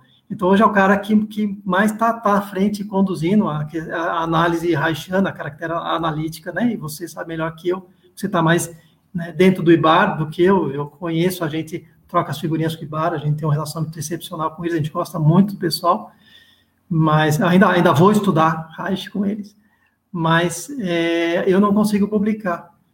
É, eu estou quase mandando esse artigo para fora do país. E por quê? Porque o Brasil, nós temos uma dificuldade muito grande para publicar artigos que fogem esse modelo é, clássico esse modelo clássico de ciência com falsibilidade e reprodutibilidade. A não ser que você vá especificamente a uma revista de psicanálise numa determinada universidade, você não consegue publicar. É muito difícil publicar. É, nós tivemos um artigo publicado no passado, junto com o Jepsos, com o grupo de estudos e pesquisa em saúde oral e sistêmica, do pessoal da dermatologia da Unifesp. É, nós publicamos nos Estados Unidos. Por quê? Porque é um trabalho que fala sobre é, técnicas complementares né, foi, foi conduzido pelo Monson, pelo Carlos Alberto Monson e pela esposa dele. É, eu fui um coautor desse trabalho também, colaborei pouco nesse artigo, tá bom? É, mas o importante é que ele, ele, a gente só conseguiu publicar lá fora porque técnicas complementares alternativas aqui no Brasil você tem dificuldade. Como é que você vai colocar técnicas complementares aqui? Agora veja um detalhe: o Carlos Alberto Monson, ele é revisor internacional da Cochrane. Eu vou repetir, o cara é revisor internacional da Cochrane. Ele já foi coordenador da área de metodologia de pesquisa do GPEC. Bom, o cara é revisor internacional da Cochrane, ele que toma decisões com relação a que artigos devem ou não devem ser. Mas quando você bota um artigo para cá, não, não, não aceita. Porque tem que estar naquele quadradinho de conhecimento, é extremamente reducionista. Então, nós estamos quase mandando artigos de Novino, que a gente escreveu junto com ele, para fora. Por que Argentina? Porque eu tive a mesma dificuldade na Unifesp. Ok? Eu comecei com um trabalho sobre perdão, meu objetivo era o doutorado, eu comecei um doutorado sobre perdão na Unifesp, na medicina comportamental mesmo, só que todo mundo me levava e queria me conduzir para o lado do positivismo, da psicologia positivista, eu queria a psicodinâmica. Bom, aí se passou o tempo, continuamos coordenando o grupo, montamos o grupo, e na Argentina, por, por quê? Porque os autores mais importantes para o meu modelo de trabalho é o José Blecher, como eles falam na Argentina, né, o José Blecher, e o Henrique Pichon Rivière, que são argentinos, né? Então eu fui para essa linha, não fui para o Winnicott, para o Bowlby, tá? eu fui para a linha do Bill e para então, são autores que eu converso, hoje eu converso muito mais com esses autores, lendo seus trabalhos, e eles embasam essa questão do adoecer somático no conhecimento que eu pretendo desenvolver né, que estou desenvolvendo no meu processo de doutoramento. Então, por isso a Argentina. Por que a Argentina também? Porque das Américas, Norte, Central e Sul, a Argentina é o país mais forte do que a gente chama de psicanálise. Né? Por exemplo, lá no, na Argentina, eles são extremamente rígidos na formação psicanalítica, você só pode ser médico ou psicólogo para se formar. Não estou dizendo que outros profissionais de outras áreas aqui também no Brasil, em outros lugares, não pudessem, tem muita gente competente de outras áreas também, tá? fazendo psicanálise.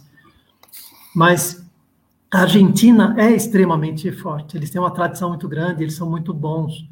É, dentro do modelo, na universidade que eu, que eu faço lá na Argentina, na UCIS, é, havia um sujeito que morreu um ano antes de eu começar o doutorado, eu comecei faz dois anos, que é o Davi Maldaves, que Davi Maldaves que era um gênio. Assim, eu falo que é, eu, do nível do Genovino Ferri para mais, eu não quero ser injusto com o Genovino, porque eu não tenho tanta proximidade para entender qual é o nível de conhecimento dele, mas o Davi Maldaves, que o conhecimento que ele deixou, as análises de discurso que ele deixou a partir das teorias do Davi Lieberman são sensacionais.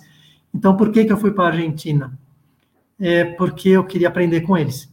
Eu queria ter certeza. Quando, quando o meu, meu supervisor morreu, José Tolentino Rosa, ficou um vazio dentro do modelo de teoria da posição viscocárica do José Blegger no Brasil, porque ele era o, o pai da posição viscocárica no Brasil, José Tolentino, que era professor da USP. Quando estabeleceu esse vazio, eu falei, eu preciso ir lá na fonte para saber o que, que eles sabem, para saber se nós estamos falando as coisas da forma correta. Então, eu resolvi fazer o doutorado justamente para ouvi-los e para aprender mais com eles, entendeu? Mais do que até do, do, que desenvolver uma tese. Esse é o motivo, porque eu considero eles muito fortes do ponto de vista psicanalítico, porque eu vejo no Brasil muita resistência nesse campo, principalmente quando você fala em publicar um artigo. Por exemplo, nós publicamos um artigo também no ano passado na Argentina, sobre posição viscocárica. Posição viscocárica, conhecê-la pode melhorar o seu, as suas ferramentas do ponto de vista médico e psicanalítico, e aí a gente apresenta todo o modelo de, de conversa entre neurociência e psicanálise, por que seria importante que todo mundo conhecesse essa posição. Ô Paulo, você trouxe aqui um mestrado, você fez hipnose, e, e a Vânia está perguntando isso. Vânia, obrigado pela pergunta. Qual a relação da, entre hipnose, psicanálise e neurociência? Por que, que você também foi fazer na, na Metodista? E explica um pouquinho essa pergunta. Perfeito. É, bom, o fato de eu, de eu ter ido para a metodista, é, eu, eu, estava saindo da residência de, de, neurologia na Unifesp e com certeza veio algumas indagações. Né? Como é que hipnose entrou na minha vida? Vamos lá.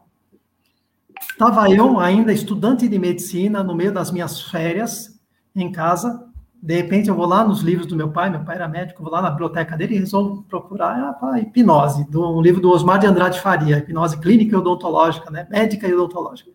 Depois de um tempo, eu, eu conversei muito com o Osmar de Andrade Faria, ele era muito velhinho, tal, deve ter morrido há muito tempo. Peguei o livro dele, li o livro dele nas minhas férias de faculdade, e li, nossa, que interessante, ficou.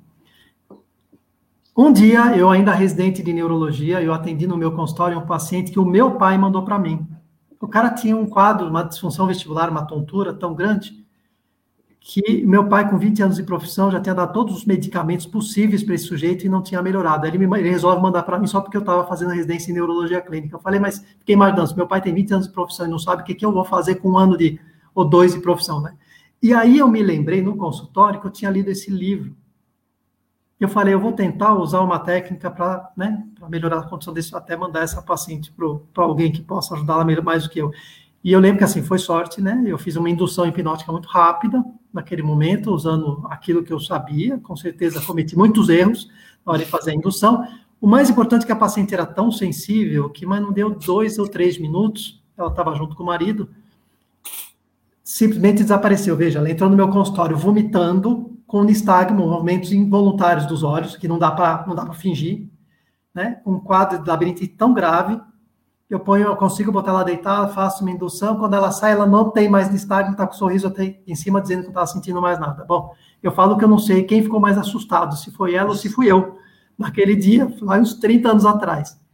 Isso chamou minha atenção, falei, nossa, que potencial que tem esse negócio como depois eu, fui, eu fiz uma especialização, mais uma especialização em fisiologia, né? Me especializei em fisiologia humana e aí fui convidado para dar aula medicina ABC, fui dando aula medicina ABC. E aí nós, é, eu resolvi fazer o meu mestrado e fui para essa área. Na metodista eu encontrei espaço. Na medicina eu não encontrava esse espaço. Mas na, na metodista, na psicologia, eu encontrei espaço. O professor de psiquiatria, que é o Paulo Correia Vaz de Arruda, já falecido, professor da psiquiatria da USP, que me recebeu lá na Metodista falou: Nossa, que legal. Aí por que, que ele falou que legal? Porque antes de mim já tinha um cara que tinha feito um trabalho sobre hipnose na Metodista, e aí eu consegui fazer. E o trabalho foi sobre mecanismos neuropsicofisiológicos da hipnose, que é uma coisa que eu venho assim atualizando desde então. O que, que eu posso falar sobre? E aí eu acho que até a, a, a lógico, a psicanálise, meu interesse começou nesse mestrado com o Tolentino, né? Mas por que que, que me chamou a atenção a, a, psicanálise. Eu acho que por conta desses mecanismos ocultos do inconsciente que a psicanálise, que a, que a hipnose conseguia acessar. O que, que a hipnose consegue fazer? Ela consegue fazer tudo aquilo que a palavra consegue fazer, um abraço consegue fazer. É, você consegue, existem vários trabalhos mostrando com a hipnose, quando você trabalha com sugestão, você consegue interferir na produção de citocina. Você consegue, o, também é outro, olha aí, ó, eu tô te falando, vai vindo coisa, as coisas na cabeça, Rubens. Eu fiz seis meses de, de curso em microarrays. Acho que você viu microarrays, né, com, por causa da epigenética, porque, na minha opinião, eu queria estudar, saber como o DNA, como, o, a, como era feita essa, essa transcrição de RNA a partir de uma sugestão hipnótica, porque a gente observava Os microarrays é, é, uma, é uma análise, seria um diagnóstico molecular que precisa muito de é, de tecnologia, é isso que ele está falando. Isso. E aí eu fui para o Unifesp. Quando eu fui, eu fui trabalhar o mecanismo de perdão, utilizando a sugestão hipnótica e microarrays, uma das minhas frustrações foi que haviam me dito que havia um laboratório microarrays lá dentro, e, e no momento que eu estou lá, quase dois anos lá dentro, fazendo as coisas, disseram que eu tinha que ir para no Canadá, porque um, um, um, cientista chamado Nóbrega me receberia lá, né? E eu não tinha nem como ir para o Canadá, ficar dois anos lá, tinha conta para pagar, né? Eu falei, não dá para ir. Então, essa foi uma das frustrações também. É, então, assim, eu resolvi estudar os mecanismos neuropsicofisiológicos. Eu fiz no mestrado, você pode fazer um trabalho de levantamento bibliográfico, um levantamento extenso, só sobre giro do símbolo foram mais de 1.700 artigos. Na época que não existia internet, então, é tudo na raça. Você tem um laboratório, põe escada, pega livro, põe artigo. Você comprava artigo que vinha lá de fora, quando tinha o artigo, chegava, você olhava e falava, ah, não, esse artigo não serviu para nada, né? Era uma... Olha, para quem é novo, vocês têm que dar graças a Deus que existe internet hoje, assim, é um sonho você fazer uma pesquisa. Eu falo que se eu tivesse fazer uma pesquisa como eu fiz naquela época, que eu levei um ano fazendo, acho que eu levava 15 dias fazendo a pesquisa com a internet. E aí que a hipnose, a hipnose entrou nessa, nessa área, ou seja, a hipnose realmente é uma técnica bastante interessante. Agora, presta atenção, ela é uma técnica. Ela tem que ser aplicada de forma muito coerente e consistente, porque entende, ela não é a panaceia, não resolve todos os problemas do mundo, ela pode trazer sérios problemas para quem se submete a ela, ok? Então, tem que ser alguém que, que entende muito. Então, por exemplo, se é um dentista que vai aplicar hipnose, ele tem que aplicar hipnose única e exclusivamente para administrar salivação, ansiedade antes da, da, do, do, tratamento ou a dor. É, eu, eu fiz um curso de, de hipnose avançada nos Estados Unidos e lá o pessoal ensinava para os enfermeiros para fazer um trabalho de hipnose com pacientes que eram operados, cirurgia cardíaca. E aí existem vários trabalhos mostrando que esses pacientes eles tinham uma redução bastante acentuada na quantidade de analgésicos que eu tomava depois, né? A cicatrização era muito mais rápida e os pacientes eles saíam na metade do tempo, eles tinham alta do hospital por aqueles que, que eram submetidos à hipnose. E por que o, o enfermeiro aprende hipnose? Eles ensinavam porque havia um trabalho mostrando que dos pacientes internados, o enfermeiro passava 20 horas com esse paciente, enquanto o médico não passava mais do que duas horas por mês. Então, era muito mais lógico ensinar o enfermeiro para fazer como um método pré-operatório a hipnose. E aí a história, a história vai, né? Senão a gente não acaba hoje. Importantíssimo, né? Porque muita gente, quando fala da psicanálise, até livros né, que trazem a psicanálise com neurocientistas, às vezes omite a, a hipnose que está dentro de um crescimento não que a psicanálise trouxe, mas ela tem outras histórias. E tem uma pergunta que eu vou, que também é da Vânia, que é: o senhor disse que, ado, que o, o adoecer psicossomático é uma reação à frustração. Eu vou trazer uma outra aqui. Setembro é o mês de prevenção do suicídio e nós temos hoje um aumento cada vez mais quase logarítmico no sentido do adoecer do e do desistir da vida, né, do suicídio, de finalizar a vida. Queria que você pudesse, né, trazer a é, tua mensagem já do adoecer, né, porque você trouxe o adoecer somático, é, mas o sofrimento humano é o que nos todos nós estamos engajados, seja estudar perdão, empatia, estudar epigenética, estudar as relações evolutivas, né, cada um na, na no seu pedacinho, e é o que o público está aqui também, né? Todos nós tentamos entender melhor a nós próprios para que a gente possa ter tomadas de decisões evolutivas. Nesse sentido, colocando o suicídio numa, numa premissa é, de, uma, de um sofrimento, ainda dentro de um adoecer, porque ela está dentro, da, é assim que a gente, não com julgamento da causa, mas como a, a a Organização Mundial e a classificação das doenças colocam, então, dentro de um sofrimento. Antes, eu queria convidar todos para o próximo diálogos, vai ser muito importante, que é a gente fala muito da alimentação natural, o que é inflamação, mas a gente precisa saber também sobre alimentação industrializada. A Márcia ela vai trazer é, muitos esclarecimentos nos mitos e, é, e nos fatos por que, que a gente precisa industrializar o alimento, né?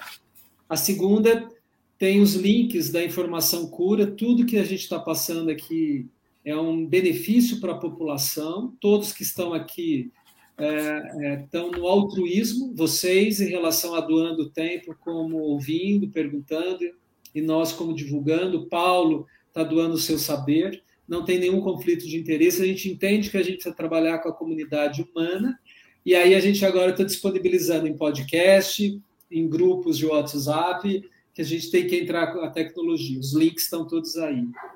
E Paulo, e aí, como que a gente faz esse sofrimento psicossomático, lidar com a frustração, lidar com a frustração de alguém que não quis viver mais, né? Eu vou, eu vou separar nossa conversa em, em, algumas partes. A primeira, alguns dados estatísticos da OMS que saiu no caderno publicado em 2021, de dados eh, levantados até 2019. A OMS, ela tinha, o, o mundo tinha um objetivo de reduzir até é, eh, 10% a quantidade de suicídios nos últimos 10 anos, até 2020. Para nossa surpresa, houve uma redução bastante acentuada em países como em países da Europa, né? Chega a uma redução de suicídio nesses 10 anos de quase 49%. Mas, por outro lado, houve um aumento na taxa de suicídio nas Américas, em todas as Américas, em 17%. Então, nesses 10 anos, aumenta em 17% a taxa de suicídio. Na pandemia, houve um aumento de 1,7%. Eu, eu lembro desses dados porque nós fizemos uma live aí faz umas duas semanas, tá bom? Por isso que está tudo fresco na cabeça de 1,7 é, vezes no Texas houve um aumento em adolescente suicídio e coincidiu principalmente com a fase do isolamento ou na pior fase da, da, da Covid nos Estados Unidos, no Texas. É, então, parece que nessa pandemia o suicídio de adolescentes aumentou mais nas Américas e no resto do mundo caiu. Vamos ver as próximas pesquisas, né, com, com relação a 2021, o que, que vai cair. Suicídio está muito associado a vícios, como álcool, alcoolismo, aumenta demais o vício, na, na China aumentou em 300% o consumo de álcool dentro de casa, nos Estados Unidos em torno de 150%. Então, talvez aí esteja a explicação do porquê aqui nos Estados Unidos aumentou também a taxa de suicídio. Então, primeiro essa questão com suicídio. É, outra coisa com suicídio, 80% a 90% do, do suicídio são pessoas que têm uma predisposição do ponto de vista de saúde mental, ou têm esquizofrenia, ou têm depressão, transtorno de humor bipolar, ou têm um transtorno de humor depressivo, certo? Mas tem aqueles que, que acabam se auto-exterminando, né? Por, por, motivos de ruptura emocional, qualquer outro motivo assim muito, muito rápido. O suicídio está muito associado, então, fazendo uma ponte, aproveitando, né? Fazer uma ponte em neurociência e psicanálise, é, ele está associado a, ao aumento de 5-hidroxi é, endolacético no líquor. Então, já tem trabalhos mostrando que pessoas que têm uma predisposição a ideações e, e planificações suicidas têm o 5HA aumentado.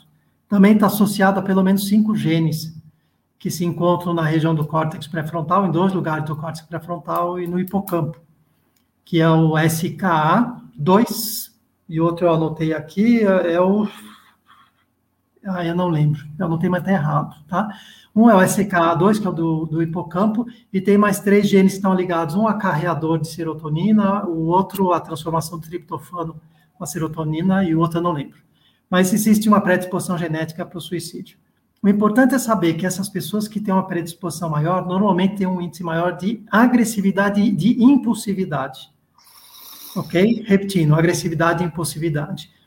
E observou-se que essas pessoas que têm o 5-HA aumentado no líquor, por isso têm uma predisposição maior ao suicídio, porque são mais agressivas e mais impulsivas, são pessoas que, de um modo geral, né, existem provas científicas, ou seja, existem evidências né, científicas, são pessoas que passaram por um processo de privação materna ou abuso na infância de qualquer forma, bullying, ou abuso sexual na infância. Então, pessoas que sofreram abuso né, durante a infância é, que por um acaso tem, são pessoas mais impulsivas e agressivas, também tem o 5HA aumentado no líquor, aumentando a predisposição para o suicídio. Você vê a relação do Bowlby, né? A questão do attachment, do apego, o do holding do, do Winnicott, né? Da psicanálise, com a neurociência, mostrando quais são os marcadores neurocientíficos que aumentam o risco para suicídio. É, nós dissemos o seguinte, 72% dos pacientes, eles funcionam de um modelo que a gente chama de viscocárico, 8%, 18% esquizoparanoide, né? Em torno de 8% funciona dentro do modelo que a gente chama de depressivo. O que que significa? Significa que muita gente que acaba cometendo suicídio não quer se suicidar, não quer verdadeiramente morrer. O que ele quer é, é, é parar de sofrer. Então, o que, que ele faz? Ele, se ele pudesse, ele tomava alguma coisa, dormia uma semana para alguém resolver o problema para ele. Esse é da posição viscocárica, 72% das pessoas que tentam suicídio. Nós temos 18% das pessoas que cometem suicídio porque estão com raiva e normalmente fazem para punir o outro. É muito comum isso em adolescente.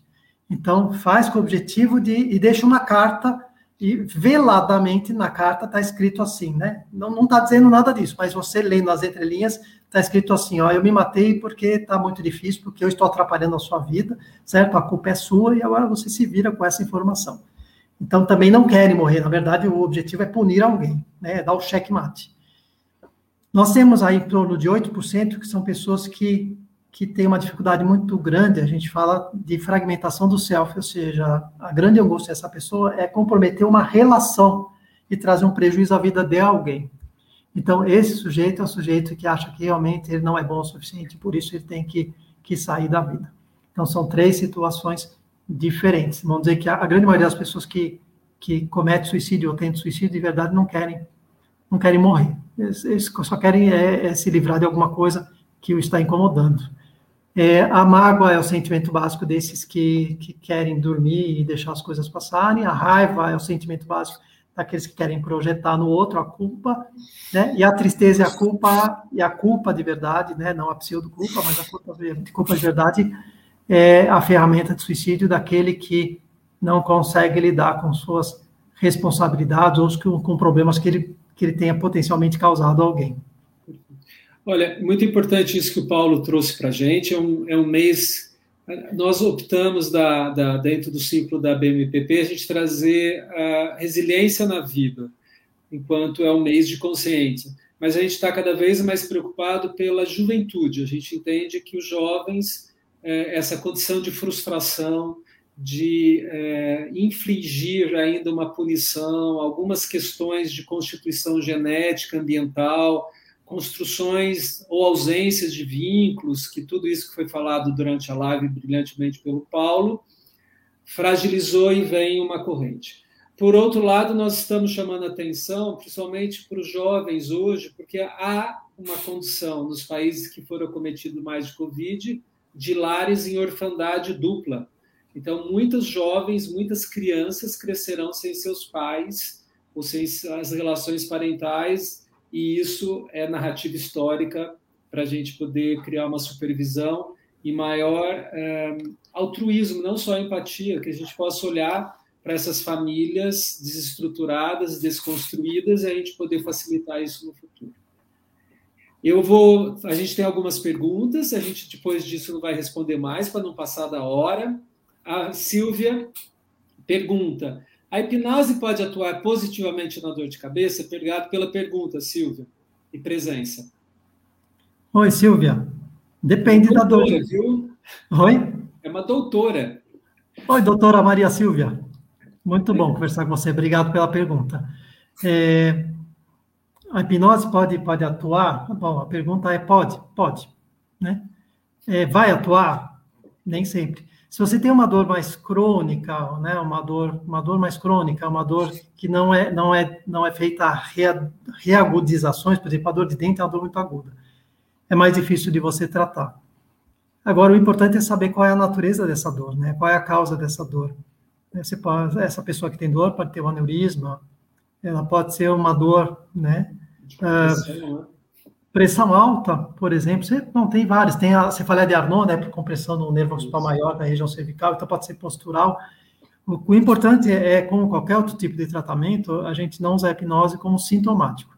A gente usa a hipnose na busca de uma solução de problemas.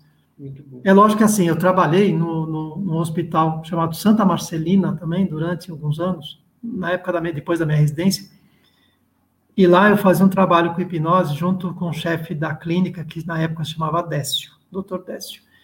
E ele, ele recebia pacientes com câncer de próstata. E é, um dos protocolos que se utilizava, e ele pedia para eu aplicar, era o uso da hipnose na, na administração da dor de pacientes que tinham câncer de próstata com invasão na coluna. E realmente era bastante eficiente. Eu calculo aí que 60%, 70% dos pacientes submetidos à hipnose se livravam da dor e tinham uma, um final de vida mais digno.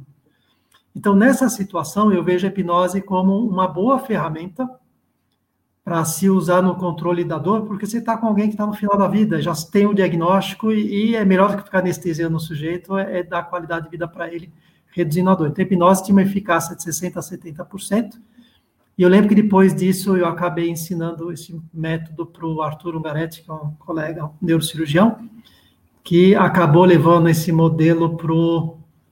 Como é que é o nome dele? Um especialista em dor, Manuel Jacobsen, lá na USP, né? O pessoal da cirurgia estereotáxica.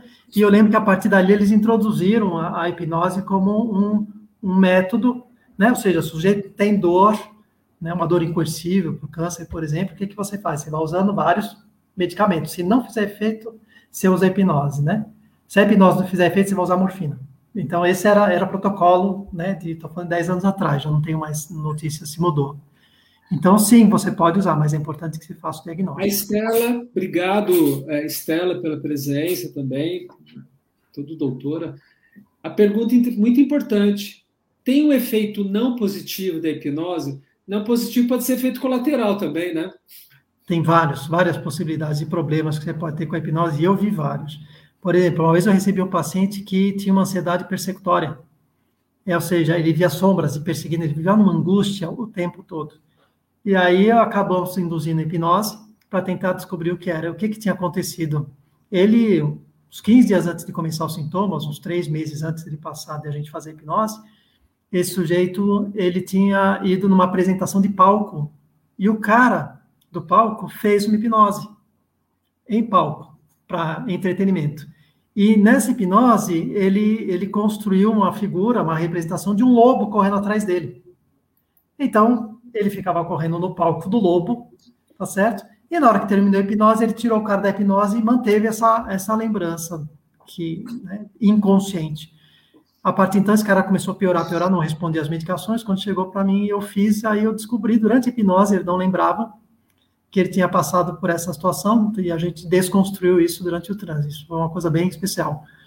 Eu tive uma situação pessoal de um neurocirurgião que entrou em contato comigo, porque ele tinha um paciente, um executivo de uma empresa X, que tinha uma, uma radiculopatia, tinha uma hernia de disco, e ia para cirurgia, porque a hernia não era extrusa tal. E ele tinha muita dor. E ele falou para mim assim, Paulo, eu preciso que você faça hipnose desse cara, porque eu lembro dos trabalhos que você fazia lá no Santa Marcelina, com pacientes com lesão na coluna, tal, você consegue eliminador? Eu falei, mas não tem mais extrusa, você não vai operar? Falou, então, a cirurgia estava marcada para amanhã, só que o que aconteceu? O pai dele infartou, está na UTI, não morre, não morre. Então ele preferiu não operar, mas ele está com muita dor e os remédios não estão conseguindo. Eu falei, tá bom. Resumindo, ele foi no meu consultório lá, quase que carregado. Por azar, deu certo. Eu digo por azar, porque a gente fez a, a indução e ele ficou bem, estava sensível, sensível à hipnose e acabou ficando bem, saiu praticamente sem dor, feliz da vida. Bom, resumindo, passou o tempo, o pai dele saiu da UTI, e eu expliquei para ele durante a indução, eu falei para ele, olha, eu estou só tirando a dor. Hoje a gente faz isso com, com estimulação magnética transcraniana também. Eu falei, ó, estou só tirando a dor. A hérnia continua extrusa, está em cima do teu nervo. Se você não tirar essa hérnia, você vai fazer lesão na melina, no axônio, e depois você vai precisar de muita reabilitação e talvez você não consiga recuperar. Não, é um cara esclarecido, falava três línguas, executivo de uma empresa, etc. Falei, não, tudo bem, eu vou lá, mas só por causa do meu pai. Tá. Sumiu. Três meses depois, o neurocirurgião entra em contato comigo. Paulo, é aquele paciente e tal? Eu falei, ah, não sei. Eu falei, eu fiz o que você me pediu e ele saiu super bem e tal. E deixei bem claro que ele ia voltar com você. Cara, não tive mais notícia dele. Eu falei, Ixi, tomara, né? Nós dois falamos, tomara que tenha procurado outro neurocirurgião. Passou seis meses depois da indução, ele aparece no meu consultório com uma atrofia na perna, mancando, quase não conseguindo subir a escada. Chega para mim e fala assim: falou, Paulo, eu já olhei, já imaginei, né? Eu falei, tudo bem? Tudo bem. Eu falei, como é que você tá? Fez a cirurgia? Não fez? Ele falou, não, cara, eu vim aqui falar contigo porque foi tão bom a hipnose que você fez para aliviar dor, que eu queria ver se ele fazia hipnose para eu recuperar a força dessa perna. Aí eu botei ele sentado e, e, né, ah, vamos conversar. Você lembra que eu falei para você, assim, assim, olha, o doutor José Antônio entrou em contato comigo, assim, assim. Aí ele falou, eu lembro, baixou a cabeça e saiu de lá e vai para a cirurgia, numa situação bem mais complicada, de, com, cheio de cicatrizes, né, em volta da, da hérnia, já que está quase calcificada, vai numa situação bem mais difícil. Provavelmente passou, eu não tive mais contato com o paciente, mas deve ter passado aí uns dois anos em fisioterapia para tentar reabilitar alguma, um pouco da função que ele perdeu. Então, eu considero isso uma iatrogenia, ou seja, é, se eu soubesse que ia seguir esse rumo, eu não teria feito hipnose, né? Teria dito, olha, eu não vou fazer hipnose, você continue com a dor, procura seu neurocirurgião e vai operar, independente do teu pai estar tá na UTI ou não na intenção de ajudar, a gente fez a hipnose e aí depois de seis meses eu entendi que não deveria ter feito nem a pedido dele, nem a pedido do neurocirurgião. Esse é um problema. verdade, tudo tem a ver, o, o importante nesse sentido, a ciência clássica, que é o diagnóstico. E quando a gente tem o diagnóstico, como a gente pode remediar para o bem ou para o mal, sempre é bem intencionado. Mas achei importante isso que você trouxe. Posso só fazer mais, só um adendo também? Pode. Desculpa. Pode rapidinho. É, talvez tenha me perguntado, me passou na cabeça por um outro motivo. Eu lembro de uma paciente também que nós fizemos uma, uma, uma indução hipnótica e ela acaba voltando, trazendo as memórias do passado e ela trouxe uma memória de abuso sexual na infância, que ela não lembrava. Ok. O fato é que naquele momento aquela paciente não estava preparada para lidar com isso. O que, que aconteceu? Depois nós passamos três anos fazendo terapia nela para tentar acertar essa questão. Então, a hipnose, às vezes, ela consegue acessar situações e estruturas que o paciente não está pronto para resolver. Então, por isso, se for submeter uma hipnose na área da psicologia, é importante que seja com muito cuidado com alguém, com alguém que tenha muito discernimento e, de preferência, conhecimento em psicanálise. Ok? Perdão, Rubens. Imagina, nós que agradecemos. E a Vânia fez a pergunta se você já analisou efeito de neuroplasticidade, plasticidade cerebral e meditação. Eu, pessoalmente, não. Quem é, é, a crânio da meditação é a coordenadora da área de neurociência que o, o Rubens conhece, que está dando aula hoje à tarde lá no Instituto Brasileiro de Análise Haitiana, que é a Edna Bertini. A Edna tem experiência prática, foi para a Índia duas vezes, né? Ela é farmacêutica, doutora pela USP, psicanalista e analista haitiana agora. E coordenadora do GPEC da área de neurociência. Ela tem uma experiência muito grande na, na, em estudar, em praticar meditação e estudar a meditação nesse campo. Eu sei e vi algumas pesquisas há anos atrás mostrando como meditar da forma correta. Não estou falando do mindfulness, não sei das quantas, estou falando da meditação né, transcendental você, não estou falando mal do mindfulness também, tá? Estou falando que a pesquisa foi feita com a outra meditação. Ok. Que 10 anos de meditação, né, regular, durante 15, 20 minutos por dia, aumenta em até seis vezes a espessura do córtex cerebral, da cortiça cerebral do córtex. Então, mostrando que a meditação, sim, ela promove uma neuroplasticidade, um, um, um volume grande de, de, neuroplasticidade, principalmente em córtex, em córtex pré-frontal, que e, o córtex pré-frontal é um, uma parte do sistema nervoso central responsável pela nossa vida de relação, relação humana, relação com nós mesmos, controle das emoções, né? Então, a meditação, aparentemente, é agora aquela coisa que a gente falou lá atrás, a gente precisa tomar cuidado com a identidade. A identidade é uma, uma coisa é falar tem neuroplasticidade, outra coisa é falar das, das, das inferências do que a neuroplasticidade causa, né? Mas, então, fazendo uma inferência, cometendo o erro neurocientífico de fazer uma inferência, muito provavelmente melhora os recursos e as defesas do ego, seja as defesas se transformam em defesas mais maduras, ou pelo menos você tem um sistema mais preparado, mais robusto, né, para crescer como ser humano, com certeza. Eu, é o que eu Vou aproveitar para a Vânia, mas para todo mundo. Tem duas lives que aconteceram antes, antes. Um é da Vânia de Almeida. A Vânia é professora adjunto da Psicobio e ela pesquisa, pesquisou e continuará pesquisando, acho, a meditação no efeito tanto molecular quanto no efeito da, da cerebral. Então, ela sabe. E o Fúvio, que é o neurocientista que veio também falar de neuroproteção, ele tem esse conhecimento, tem uma área de pesquisa e a gente na Unifesp uh, tem muito. Queria dizer muito para todos vocês que tanto todas as áreas que não são no hall entram hoje no que a gente chama de PIC, né? Que são a, as práticas integrativas e complementares na área da saúde. Pode ser hipnose, aromaterapia, meditação, antroposofia, acho que homeopatia entra, é, massagens, é, reiki, tem as universidades federais, elas estão capacitadas e é uma obrigação da inclusão social serem observatórios para depois trazer ditames na promoção de saúde, posto de saúde. Tem pessoas que concordam, discordam, mas esse é o papel da ciência inclusiva. A gente da BMPP, a gente entende que precisamos abrir, mas com sustentabilidade. Por isso que modelos de pesquisas que sejam sustentáveis e replicáveis, e alguns são áreas novas. Então, tem efeito, assim como. Uh, mas tudo tem uma susceptibilidade que eu vou falar que é genética e epigenética, ou seja, tem a ver com a pessoa. Tem gente que não vai, vai é, se beneficiar com a psicanálise, tem pessoas que não vão se beneficiar com antidepressivo e não vão ter uh, nenhuma, nenhuma informação. E, por fim, a Cris fez uma, uma solicitação em sua visão, intersecção religiosidade, espiritualidade na formação de profissionais da saúde em nossa era pós-moderna, é, uma anamnese espiritual, né? Eu entendi que ela está perguntando também como incluir para uma, uma meta-anamnese aí, né?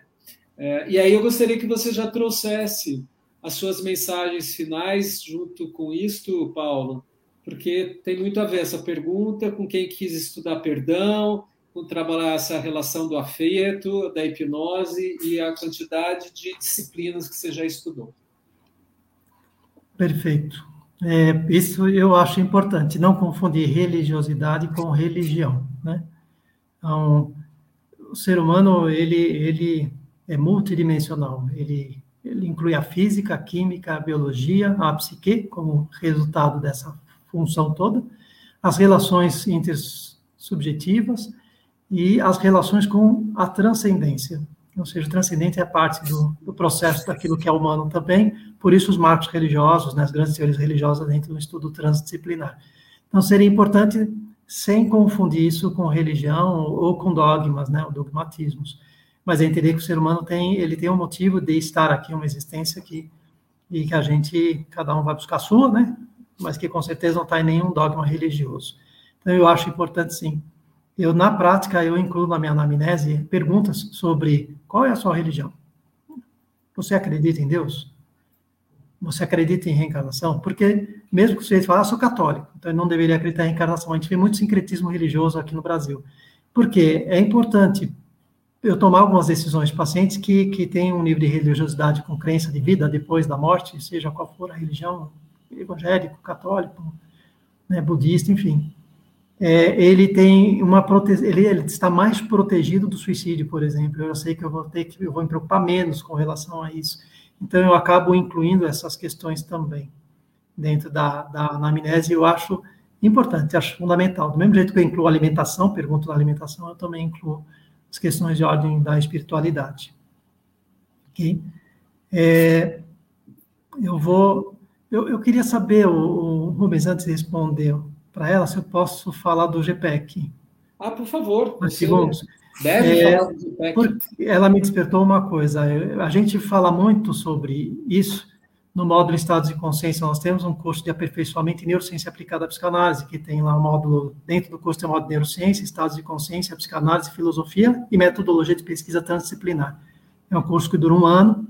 Tem cursos, cursos, cursos curtos, como o curso que vai ter agora, terça-feira, que são quatro aulas, que é, é base biológica dos transtornos mentais, né, psicofarmacologia da, da ansiedade, e nós vamos ter outro de psicanálise também, fundamentos em psicanálise com a Tássia mais para frente, no final do mês.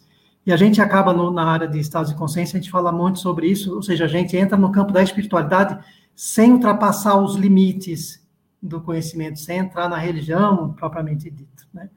Então eu vou eu vou encerrar e aí você me, me estimulou, né? A moça que perguntou, que eu não estou vendo o nome, ela acabou, ela me estimulou porque é, como o Rubens falou, a religiosidade, os marcos religiosos como a arte né, cristiana, é, ele faz parte do grande conhecimento que deve, que nós esquecemos por conta da cientificidade, né, por conta do René Descartes, né, do cartesiano, dessa divisão que foi feita, a gente acabou deixando de lado, e eu acho que foi importante, o momento do século XX, o ser humano deixar um pouquinho de lado algumas coisas, para poder evoluir do ponto de vista científico, tecnológico, etc., mas está na hora da gente retomar junto com o cientificismo, outros, outros conhecimentos como esse.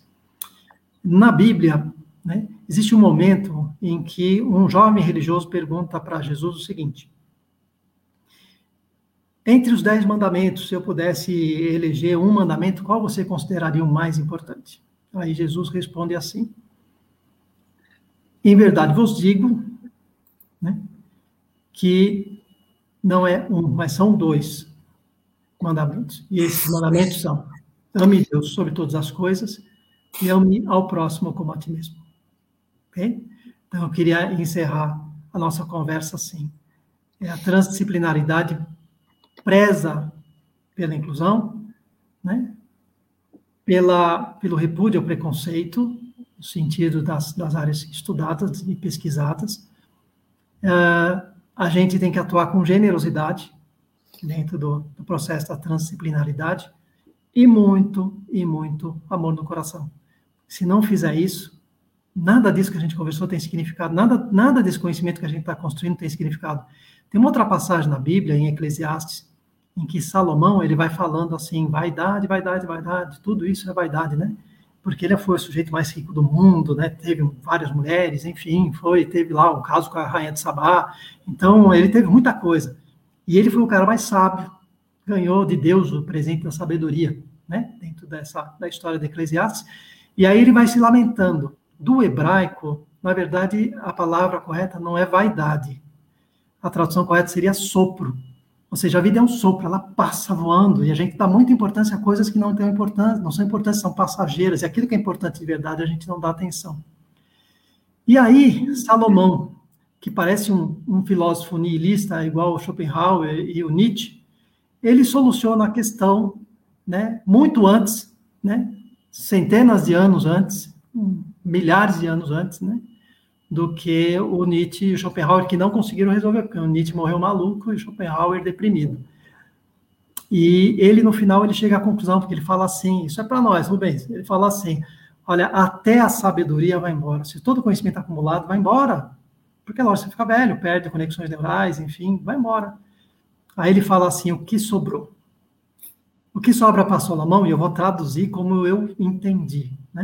Ele fala que sobra é Deus. O que sobra para Salomão é esse sentimento de pertencimento, de que ele pertence a alguma coisa muito maior e amorosa que justifica a existência dele e o ciclo de vida dele.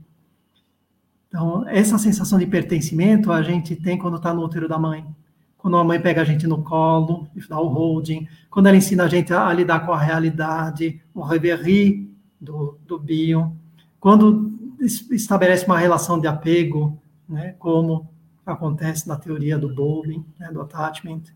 É, todas essas teorias acabam reproduzindo aquilo que a gente sempre busca e a gente encontra no transcendente, quando o corpo já não faz mais sentido. Ok? Então fica essa mensagem, né? Ame a Deus, o que quer que isso signifique para você, né? Sobre todas as coisas, e ame ao próximo também. Sobre todas as coisas. Vai para a mão próxima, você tem que aprender a se amar também. Aí entra a psicanálise, é uma ferramenta excelente para você se conhecer. Ok? Olha, muito obrigado, Paulo, pela tua presença, esclarecimento, pela boa sorte no processo de inovação tecnológica na área de pesquisas transdisciplinares. Com certeza hum, poderíamos conversar mais, já ultrapassamos 30 minutos.